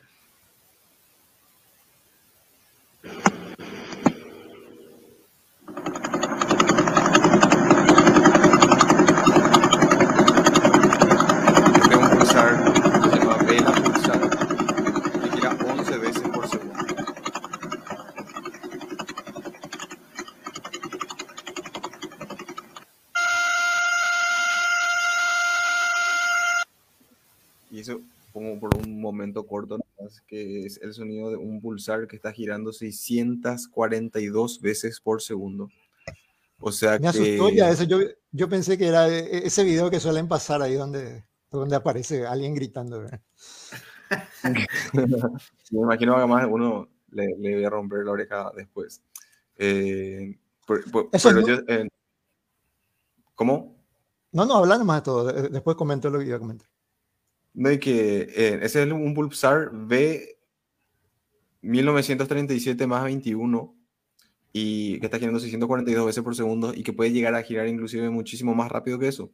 Y es lo que mencionaba Waldemar, ¿verdad? Que cuando ese haz de electrón que vemos nosotros ahí, como unos ejes que salen por los polos, eh, apuntan hacia nosotros, nosotros escuchamos un pulso. Luego, como vemos que está ahí el eje de rotación, eh, eh, eh, ese, ese haz va a hacer un giro y después de un determinado momento, un determinado tiempo, vamos a volver a escuchar el pulso y eso nos da la, frecuencia con que escuchamos, ¿verdad? Y de repente podemos darnos cuenta que estas cosas están girando a velocidades abismales. Es muy interesante estos sonidos que recibimos del espacio. ¿Qué tenías que mencionar, Walde? Eh, ah, sí, eh, bueno, eh, no, ah, no, era, eh, eh, leíste bien el nombre, decía PCR, eso que quería decir nomás que significaba eh, fuente de radio pulsante, eso significa PCR, ¿verdad? En inglés, y los números son simplemente la ascensión recta y todo lo que está después del signo es la declinación, y el signo puede ser más o menos, o sea, más si está en, en el hemisferio norte y menos si está en el hemisferio sur. Esa es la Ah. nomenclatura de los nombres de los pulsares. Esa sería la primera, la primera, el primer catálogo seguramente de los pulsares luego, ¿verdad? Esa- esa Sí, sí, la- era la, la, la, la clásica, digamos. Eh, eh, eh, los nombres, digamos, puramente de catálogos eh, no son nombres propios. ¿verdad? No sé si hoy día hoy hay, hay algunos que tienen nombres propios, creo que sí. ¿verdad? No sé. Eso Ah, significa no- que construimos A no ser que sea... Continúa nomás, Ron. si construimos un radiotelescopio y apuntamos en esa coordenada, podríamos escuchar. Así como hiciste... Esa es la idea, sonido. esa es la idea. Eh, apuntás hacia ahí, ¿verdad? Y vas a, vas a escuchar ese sonido, ¿verdad? De hecho, si vos haces un radiotelescopio casero y apuntás hacia el sol, vas a escuchar algo así parecido. Lo- Está bueno eso. Qué facha. Y así. Bueno, bueno, eso, eh, hasta acá llegamos con, con las explicaciones o del tema que estábamos hablando con, con Lucas. Así que le agradecemos a Lucas por haber participado en el episodio de hoy con su charla que estuvo muy interesante y brillante. Sí. Le faltó un chiqui Do- nomás ya, doquiera sea 99% que de esté, escuchar ¿verdad? nada. ¿Cómo? Doquiera sea que esté Lucas, muchas gracias. Doquiera. Por doquier. Ojalá que esté bien también, ¿verdad? Que No, no, de estar bien, está bien, ¿verdad? Sí. El hecho Y- de que se haya caído implicaba que, que- que evidentemente su señal, su señal cayó. O sea, ah, tuvo que haber sido su batería. Pero claro, en- ta- también Lucas cada vez eh, va a compartir más con nosotros, va a estar también presentando eh, pequeñas informaciones, así que no va a ser la última vez que va a compartir con nosotros. Él va Claro. a volviendo, o ya es ya miembro del, del staff, de, de- de los panelistas, ¿verdad? Eh, porque de repente ya ah, no todos podemos estar casi todos los viernes, entonces empezamos a hacer un poco más dinámico esto, ¿verdad? Lucas es el director ejecutivo de Sepia, ¿verdad? Así que es el que maneja toda la plata. Epa, eso yo no sabía. Lucas, El, el tesorero. todos los millones. Que no sea como el tesorero de, de la escuela, ¿verdad? Que famoso se queda todo con. festeja su cumpleaños y eso con la plata del curso. ¿verdad? A ver, ¿cómo dice? Va el hoy copaje y La- hoy purú, vuelto ajeno. No sé si es hoy purú. falta la plata, eh, falta la plata para el viaje, pero, pero el tesorero finalmente se fue a- en el viaje final de grado, ¿verdad? Así Casos y casos, ¿verdad? No, yo, yo conozco varios casos de, de tesoreros que eran sinvergüenza, ¿verdad? Futuro político, lo seguramente No me hace raro que esas personas estén candidatando para concejal o algo así dentro de poco. Y ganarán. Ahí sí. Y ganarán. Eh, estamos ya teniendo 2 horas 35 minutos de episodio eh, y tocamos una cantidad muy eh, interesante o diría yo abundante de temas de, de, la semana. Yo no sé si tienen algunos temas más que les gustaría comentar. ¿Cuál tenía un tema más para agregar?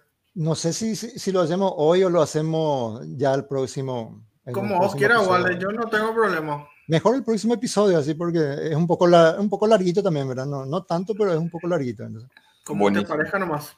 Igual así ya tenemos también contenido para el próximo episodio. De todos modos, lo reemplazamos hablando hoy del, de, los de los experimentos mentales de Newton, ¿verdad? Sí, Otra vez podemos hablar de los experimentos mentales de Einstein también, ¿verdad? En, en, en, física teórica es muy común hacer experimentos mentales. Sí, ¿verdad? justo iba a decir eso. Hay muchísimos y que yo conozco, por ejemplo, las paradojas también, ¿verdad? Que en algún momento podemos hablar sobre eso. La famosa paradoja de los abuelos, del abuelo, que creo que ya se habló acá, no estoy seguro.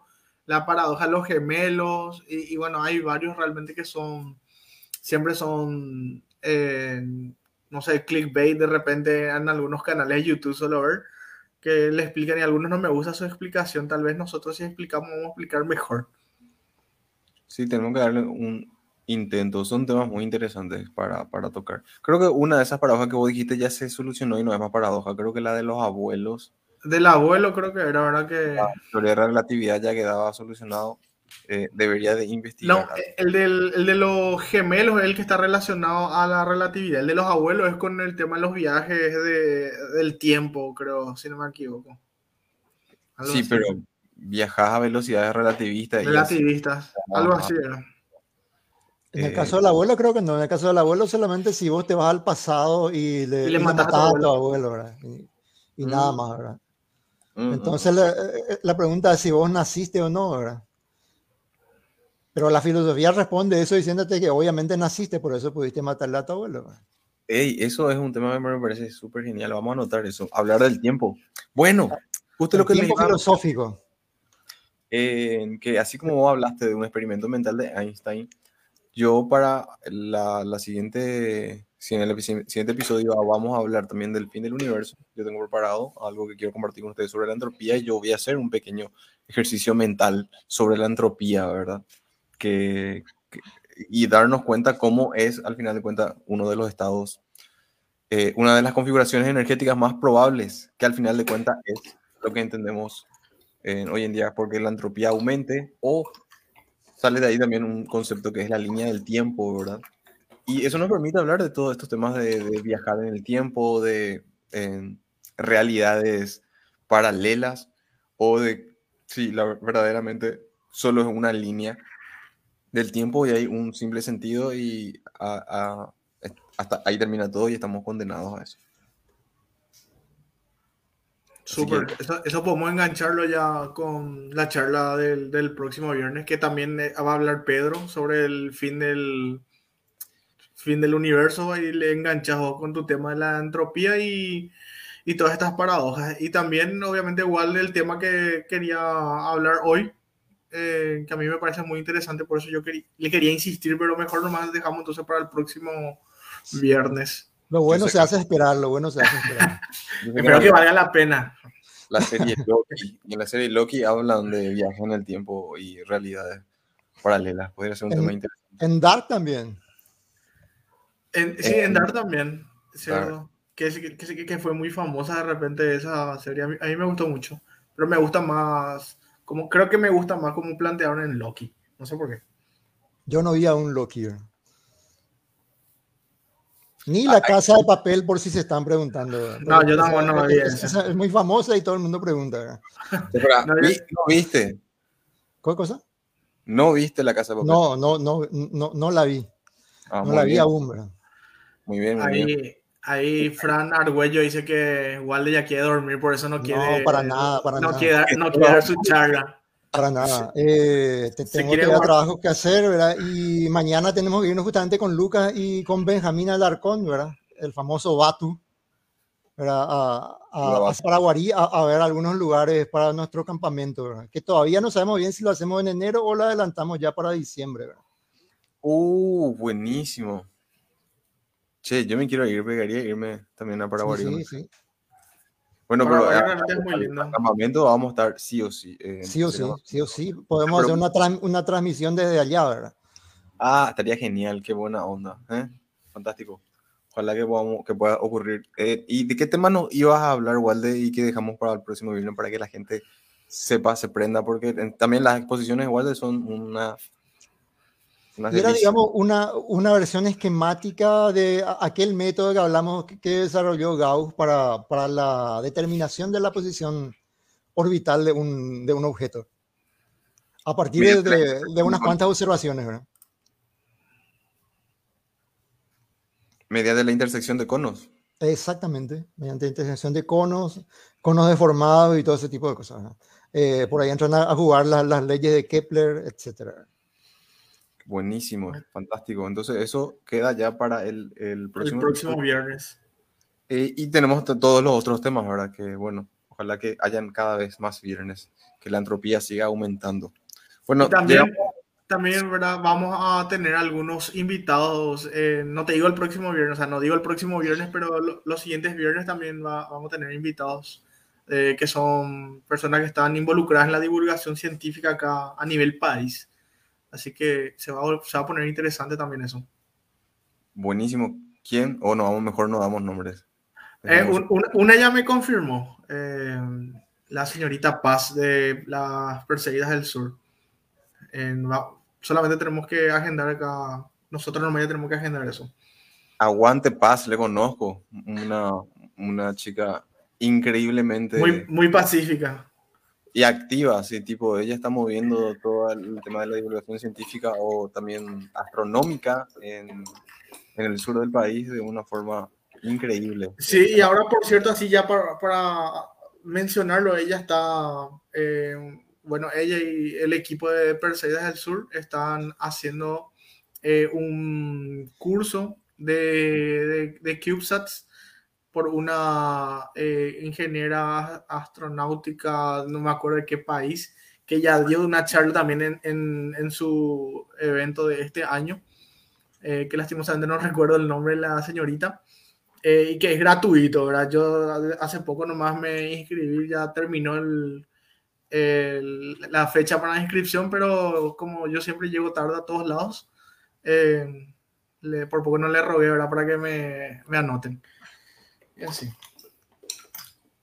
Así que Estaríamos- también- Estaríamos también invitando a, a- a- a- gente de, de un poco más cerca. Aquí a- habíamos dicho a, los- a la gente de Astro IPA, que ahí están eh, Marcos Aquino y Yelem Jiménez, ¿verdad? Que tienen un grupo activo en, en WhatsApp, ¿verdad? Así que ah, si por ahí están escuchando, alguien eh, que les conoce está escuchando, que le avisen ya de que, que ya fueron señalados. que, que Y también nos acordamos de Cuyuá, que no me acuerdo su, nombre, pero sí me acuerdo. Lucas. Cuyuá, sí, él, eh, él creo que casi siempre nos, nos escucha. Lu-. Sí, Lucas- el, el chef- Lucas Cuyuar. Él fue, él, él nos fue mi alumno en las, él fue mi alumno en las Olimpiadas, así que sabe mucho de mecánica celeste. Vamos a hacerle trabajar con algunos casos raros de mecánica celeste. Él siempre nos hace el aguante, así que si es que nos vio, eh, porque no sé si alguien ya contactó con él para invitarle, pero le vamos a invitar eventualmente. Todavía no, pero podemos invitarle. Si quieren, yo les puedo hablar ya para el, para el próximo viernes, ¿verdad? Sí, Y le traemos a Lucas. Él, persona- eh, él es de Pilar, ¿verdad? de Pilar, de Astro. Pilar. Y tiene una página de divulgación que se llama. Astro Pilar, creo que se llama luego. Creo que tenés razón, Astropilar. ¿No es Astronomía Paraguay? No, No, no. Astro- Astronomía Paraguay ese- es Astropi.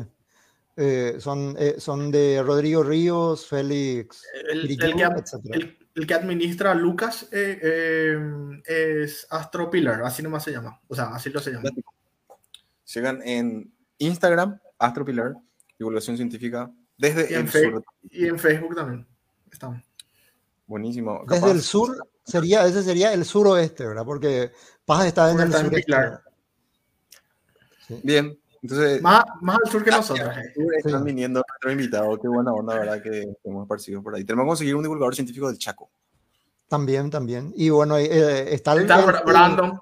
Brandon, el fotógrafo, el astrofotógrafo. Que hace hasta fotografía muy, muy buena también. Eh, y bueno, ¿les parece si damos inicio al cierre? Ajá. Sí, genial, ¿verdad? El principio del fin, que es algo de lo que se va a hablar el próximo viernes, ¿verdad? Así mismo, vamos a hablar del fin del universo. Eh, y nada, muchísimas gracias a todas las personas que escuchan este podcast y que nos acompañan todos los viernes en esta, en esta pequeña tertulia en científica entre, entre amigos y apasionados de la ciencia que nos eh, que, que- que hacemos esta labor, ¿verdad? De divulgar ciencia y hacer llegar estos conocimientos científicos a las personas que les interese, ¿verdad? Así que muchísimas gracias por estar del otro lado. Háganos siempre sus preguntas, envíenos sus mensajes que nosotros leemos para así elegir los temas que más les interese y que consideren más relevantes. Nosotros vamos a investigar y tratar de, conseguir, qué sé yo, eh, expertos sobre el ámbito que puedan tirar luz, explicarnos de forma amena y entretenida y así para poder compartir con todos ustedes.